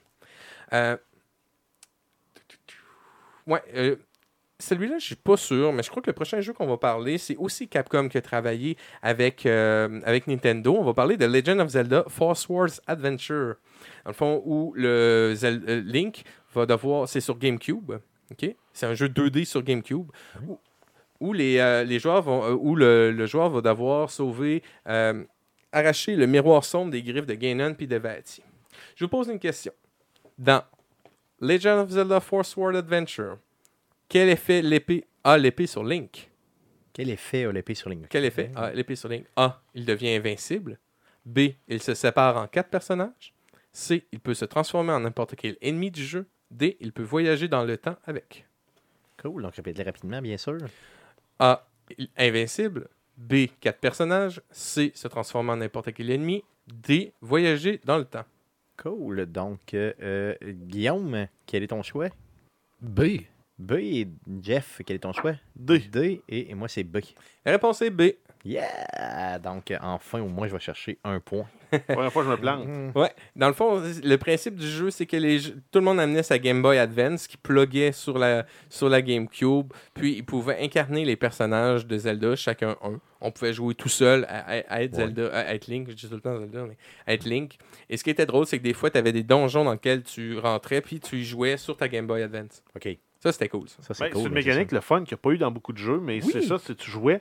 Puis il y avait même un jeu, à un moment donné, tu avais un jeu d'identi- d'identité secrète. Ça n'a rien à voir avec Zelda, mais tu avais une information privilégiée sur ton, euh, sur ton écran que les autres n'avaient pas. OK. Puis toi, tu avais une mission à faire que les autres n'avaient pas à faire. Puis il fallait que tu la fasses sans te faire pogner. Ah, c'est cool, ça. Pouvaient, Wii- amener, des missions dans, des, des trucs dans ce genre-là. La Wii U a raté son euh, complètement la cible. Il aurait tellement pu en faire souvent. Ben oui, ben oui, tu dis, c'est sûr. Le seul problème, c'est le coût d'entrée. Parce que ça, Ben oui. euh, pour la Game Boy Advance, c'était un câble à 15$, mais tu avais aussi la Game Boy Advance à 150$. Ouais, c'est Ouais, ça. c'est vrai. Tu veux en avoir 4 branchés sur ta Game Boy, euh, sur ta GameCube, c'est un peu problématique. ouais, c'est ça, ça devient cher. Mon hypothèse, c'est que c'était destiné aux Japonais. Puis au Japon, c'est quelque chose que le monde a. Tout le monde Oui. en a une Game Boy Advance. C'est- euh, un- un- comme une batterie de cuisine. Oui, les autres ça. Hmm. Nous autres ici, t'as l'air cave si tu demandes au monde s'il y en a une. Mais c'est ça, hein, c'est vrai. Peut-être moi aujourd'hui, mais le geekitude était assez mo- moyen élevé. C'est ça, il y en avait vendu beaucoup plus là-bas. là. C'est Parce qu'il y avait un Final Fantasy aussi sur GameCube Oui. qui était vraiment hot. Crystal Chronicle, qu'ils vont refaire en passant sur la Switch. C'est vrai? Ouais. Cool. Ouais, vous regarderez, là, il y a une Crystal Chronicles qui est annoncé. Super. Ben ouais, le jouer chacun en réseau sur son écran, ça va être merveilleux. Euh, non, non, non, c'est. euh, je pense. ben, en tout cas, ça, c'est mes espoirs, mais je m'imagine avec Ah. la Switch, ça va être la co-op couch. Là. C'est- aussi. Un coach co-op, serait le fun. ouais, Mais c'est parce que ce qui était le fun, c'est que tu avais la la- l'information sur ton écran. Oui, Chaque joueur avait une information différente, puis tu devais te la partager ouais, verbalement. c'est ça. Il y en a un qui voyait la map pour les trésors, Les un stats. qui voyait les stats du boss, Mhm. un qui voyait autre chose. puis- Ah oui, c'était génial. Sauf comme là, c'était pas très. euh, Très convivial, ouais, disons. c'est ça. C'est C'est par la- aux achats. Ok, euh, je reviens avec ça. Fait qu'au début, c'était supposé être un titre coopéra- euh, compétitif con- juste sur le ramassage de Ruby. Puis euh, l'équipe a dit, Eh, ce serait cool, on va pouvoir mettre un mode solo. Tu sais, il nous reste deux mois de développement. ne jamais faire ça en développement. Parce que quand Miyamoto est arrivé, puis il a vu, ils ont vu qu'il était en train de faire un jeu solo, il a fait Ah, c'est vraiment intéressant ce que vous faites. Vous êtes mieux de le faire bien. Au Parce complet. qu'un ouais, parce qu'un un Zelda solo mauvais, c'est ben, un Zelda Zel- Zel- euh, solo mauvais, ça n'existe pas. Exactement. Fait qu'ils ont reporté le jeu. Je pense, euh, je l'ai pas écrit, mais je pense que c'est un an plus tard. OK. Fait que quand t'as une idée, là, ben, t'attends. T'es tu le fais t'es pas. peut-être mieux de juste pas le faire. Ouais, ouais, c'est ça. Fait que ça, c'est. ça a été un petit move bizarre. là. Ouais, mais en même temps, ça a fait que le jeu a peut-être plus pogné aussi. Oui. Je pense que Non, oui. non, absolument, c'est sûr. Là, c'est... Puis c'est un jeu que je veux encore. Je l'ai déjà acheté, puis il, il m'intéresse encore pour jouer avec ma copine. là. Euh, euh, c'est le genre de jeu qui est facile, qui est accessible et tout. Le dernier, et non moins le mo- mo- moindre jeu dont je vais parler, Ah, c'est un prequel. Alors, vous aimez tellement ça, inquiétez-vous pas. Yes. Il, y en a, il y en a un, il y en a un. Un prequel. Un prequel du jeu qui a été fait par Capcom euh, qui s'appelle The Legend of Zelda de Minish Cap, euh, sorti en 2005, le 10 janvier 2005 ici, puis le, 9 nov- euh, le 4 novembre 2004 au Japon. Il a un petit peu raté le temps des fêtes, là, on peut dire. Qui est sur Game Boy Advance. Euh, dans le fond, pour continuer avec le partenariat avec Capcom, Nintendo va sortir ce jeu-là qui raconte l'origine des 4 épées dont on a parlé tout à l'heure.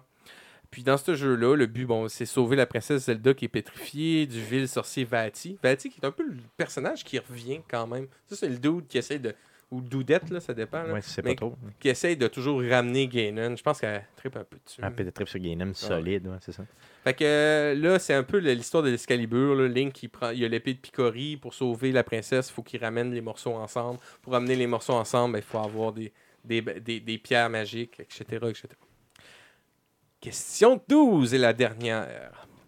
Quel est le pouvoir du chapeau jasant de Link? Du chapeau jasant. Ouais, c'est qu'elle là, parles. OK. Il permet de courir très vite. Il permet de passer du monde de la lumière au monde obscur. Il permet de se rapetisser. Il permet de voler. Je vais répéter, j'ai oublié les lettres. A. Courir très vite. B. Passer du monde lumière au monde obscur. C. Rapetisser. D. Voler. Cool, parfait. Donc, Guillaume, est-ce que tu as ta lettre? Oui, je vais y aller avec. euh, Ah oui, c'est fait. Vas-y. Vas-y, montre-nous ça. Le Yes, C. C. Euh, Jeff C. C. et j'ai C, moi aussi, de Exactement. mon côté. C'est C. De se rapetisser. Dans le fond, elle. C'est comme donné dans le nom du jeu. Oh, ouais. Ouais, c'est vrai. Je me suis amusé un petit peu. J'étais là. ah, ah, ah. Mais c'est parce que c'est un peu des jeux qui sont underground pour ceux qui n'ont pas Ah joué. Yes, Ah, ben, la- en même temps, voler, voler où? Tu peux-tu passer par-dessus les arbres et tout? Je trouvais que c'était compliqué comme Ouais, c'est ça, c'est Le monde louche un obscur, je trouvais ça louche aussi. moi. Ouais, Ouais, c'est parce que c'est celui de l'autre. Ouais, c'est ça. Bon, là, je vais upgrader le level de toute façon. hein. Yes. Euh, Elzo, Elzo euh, dans le fond, son chapeau, c'est un miniche qui a, qui a été transformé par le mal. C'est les petites créatures. Puis Link, il peut devenir tout petit puis se promener à travers le monde des Picori, mais qui sont appelés aussi les miniches. Les miniches s'appellent entre eux comme ça. Picori, c'est les humains qui les appellent de même. Euh, quand le directeur Hidelo Malo Fijibayashi développe. Hey, c'est tough à dire. Paul Fiji. Alors, elle développe un jeu, euh, un jeu de Zelda. Dans le fond, lui, au contraire de, ce que Capcom avait fait pour l'autre jeu, lui, il pense mécanique, puis tout le jeu va se tourner vers ça. Euh, c'est une mécanique qu'on retrouvait dans Force Word. Euh, c'est un chapeau qui faisait exactement la même affaire, qui se rapetissait. Mais dans celui-là, il s'est dit on va faire juste ça. Ça va être- tu sais, Il y a plein d'autres pouvoirs. L'histoire ouais, tourne ouais. autour de tout ça. Ouais, mais l'histoire tourne autour de ça. Les mécaniques, tu sais, il y a une place, c'est que tu es tout petit, puis il y a des gouttes d'eau, il faut que tu les évites. Euh, et dernier, dernier point, un des objets et de la genre, euh, qui est une genre qui souffre du vent, vient du, euh, d'un roman chinois datant du 16e siècle, Journey to the West, qui est euh, un, un livre où on va voir le prince des singes, là, Monkey Prince, là, qui est sur, sur son nuage. Euh, c'est un livre que je veux lire, sérieusement, Journey to the West, là, qui est un classique, c'est assez incroyable. Beaucoup, beaucoup de, d'idées japonaises qu'on trouve donc bien bizarres et étranges viens de, viennent de là. Ouais, c'est un peu la Alice au pays des merveilles boostée aux hormones du- de la Chine. Ouais, ça. Donc, ça fait le tour des jeux en 2D de Zelda. J'espère que vous avez Yes. apprécié. Donc, c'est la première partie. Bien sûr, tu vas nous revenir pour toute la section vraiment 3D de Zelda. Là. Euh, Oui, Donc, absolument. De, de quoi de, 2000, quoi, 2000... euh, on, est, on parle... 2002, De 2003. 98 en montant, je pense. Ouais, c'est ça, de ça, ouais, 98 avec Zelda Sur la 64. 64, puis avec des questions un petit peu plus difficiles. Yes, ouais, j'espère que tu vas nous torcher. Oh, donc, je serai pas là? Yes. Donc, euh, Guillaume, je veux savoir combien tu as de points. Est-ce que tu les as calculés? Euh, je sais que je ne sais pas quel- le nombre total de questions, mais je me suis planté deux fois. T'as Ok. dix- t'as 10 points. Oh, super, merci. toi, Jeff, Moi, toi- j'ai 11. Ah, C'est ça, donc euh, ben, je vous dirai pas, j'en ai 8-9 là. Donc euh, c'est ça, donc en bas de 10. Euh, J'ai hâte de Bravo, voir d'ailleurs ce que notre auditeur Pierre Michel va nous dire, parce que Pierre Michel, qui est un, un grand, grand, grand, grand fan de Zelda, d'ailleurs, il y a des tatous partout sur le corps de Oh. Zelda, et j'ai dit bien dit partout sur le corps. Donc euh, j'espère qu'il va être en mesure justement de, de faire le trivia et de nous revenir simplement. Ah, il va les euh, avoir trop avec ceci euh, et nous dire euh, vraiment qu'est-ce combien il y a eu simplement. Puis, euh, s'il y a des, des, des, des points à me dire, des choses que je me suis peut-être trompé, il y a, le bienvenu. hein. Non, je pense pas que tu te sois trompé. le Les références, puis les, les plus grandes références viennent d'Internet, bien sûr, et du le nouvelle encyclopédie Zelda, Cool. qui fait euh, le tour de tous les, Yes. euh, les projets. Dominique, merci d'avoir pris du temps pour nous, et pour nous éduquer sur Zelda et tu vas nous revenir dans les prochaines semaines pour continuer Oh oui. ta job d'éducation. Euh, continuons avec la section à surveiller cette semaine. Qu'est-ce qu'on surveille, Jeff, dans le merveilleux monde du jeu vidéo cette semaine? Euh, oui, on a un titre exclusif Xbox One compatible Play Anywhere. Donc, il est aussi sur Windows, donc il est même plus exclusif. Avec euh, Crackdown 3, mettant en vedette nul autre que Terry Crews. Oh yeah! Donc, c'est disponible le 15 février et euh, c'est également disponible pour tous ceux qui ont l'abonnement à Game Pass. Donc, si vous n'avez pas utilisé votre euh, free trial de deux semaines pour une pièce, ça peut être une bonne façon d'essayer le jeu pour un dollar. Un seul dollar seulement. Euh, si on se souvient, le Crackdown, le dernier jeu, en fait, était sorti en 2010 et le précédent en 2007. Donc, c'est quasiment euh, presque 10 ans d'attente pour avoir une suite. Yes, je Et c'était un jeu qui était supposé sortir dans la première année de la Xbox C'est ça, One. donc je pensais vraiment Et ça devait utiliser la- le, le- le cloud de Microsoft pour faire les calculs de physique. Il l'utilise, mais même, comme il disait, même pas à sa pleine capacité. Yes. Donc j'étais pas mal malade. certain que ce jeu-là ne sortirait jamais, honnêtement, tellement qu'on l'a attendu. C'est vraiment dernière minute de mettre le ce comédien-là, sérieusement. Il sort de Ben, nulle part. Ben, ça fait un an et demi qu'on le sait. que Oui, c'est ça. Non, ça fait un bout, ça fait un bout qui est, qui est dans, qui est dans les annonces du jeu, mais Mais si pour le. tu considères que ça doit sortir Ouais, Oh, il y oui, a ça. si longtemps. Ouais, c'est ça, en 2013 qu'on l'attendait le jeu, là, c'est sûr. D'autres euh, d'autres jeux qui sortent? Ensuite, on a euh, Far Cry New Dawn. Donc, c'est comme l'expansion de Far Cry 5. Après qu'il y ait une bombe nucléaire qui est pétée dans Far Cry 5, on y retourne dans Oak County et on doit euh, parcourir un monde post-apocalyptique de, euh, de Far Cry.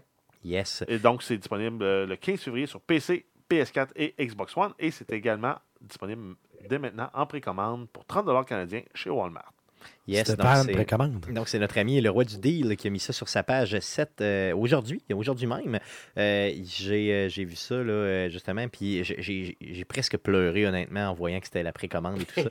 Euh, le jeu sort euh, à 50 pour le vrai, mais là, chez Walmart, vous l'avez pour 30 Donc, garochez-vous si c'est une série qui vous intéresse. Et suivez, bien sûr, la page du roi du deal euh, qui, euh, dans le fond, va vous faire dépenser, slash économiser, slash précommander. Vous voyez ça comme vous le voulez. News? On termine avec Metro Exodus, euh, sorti aussi le 15 février sur PC, PS4 et Xbox One. C'est le troisième jeu de la série euh, qui a l'air orienté beaucoup plus action que les deux précédents, qui étaient un peu plus euh, exploration, aventure.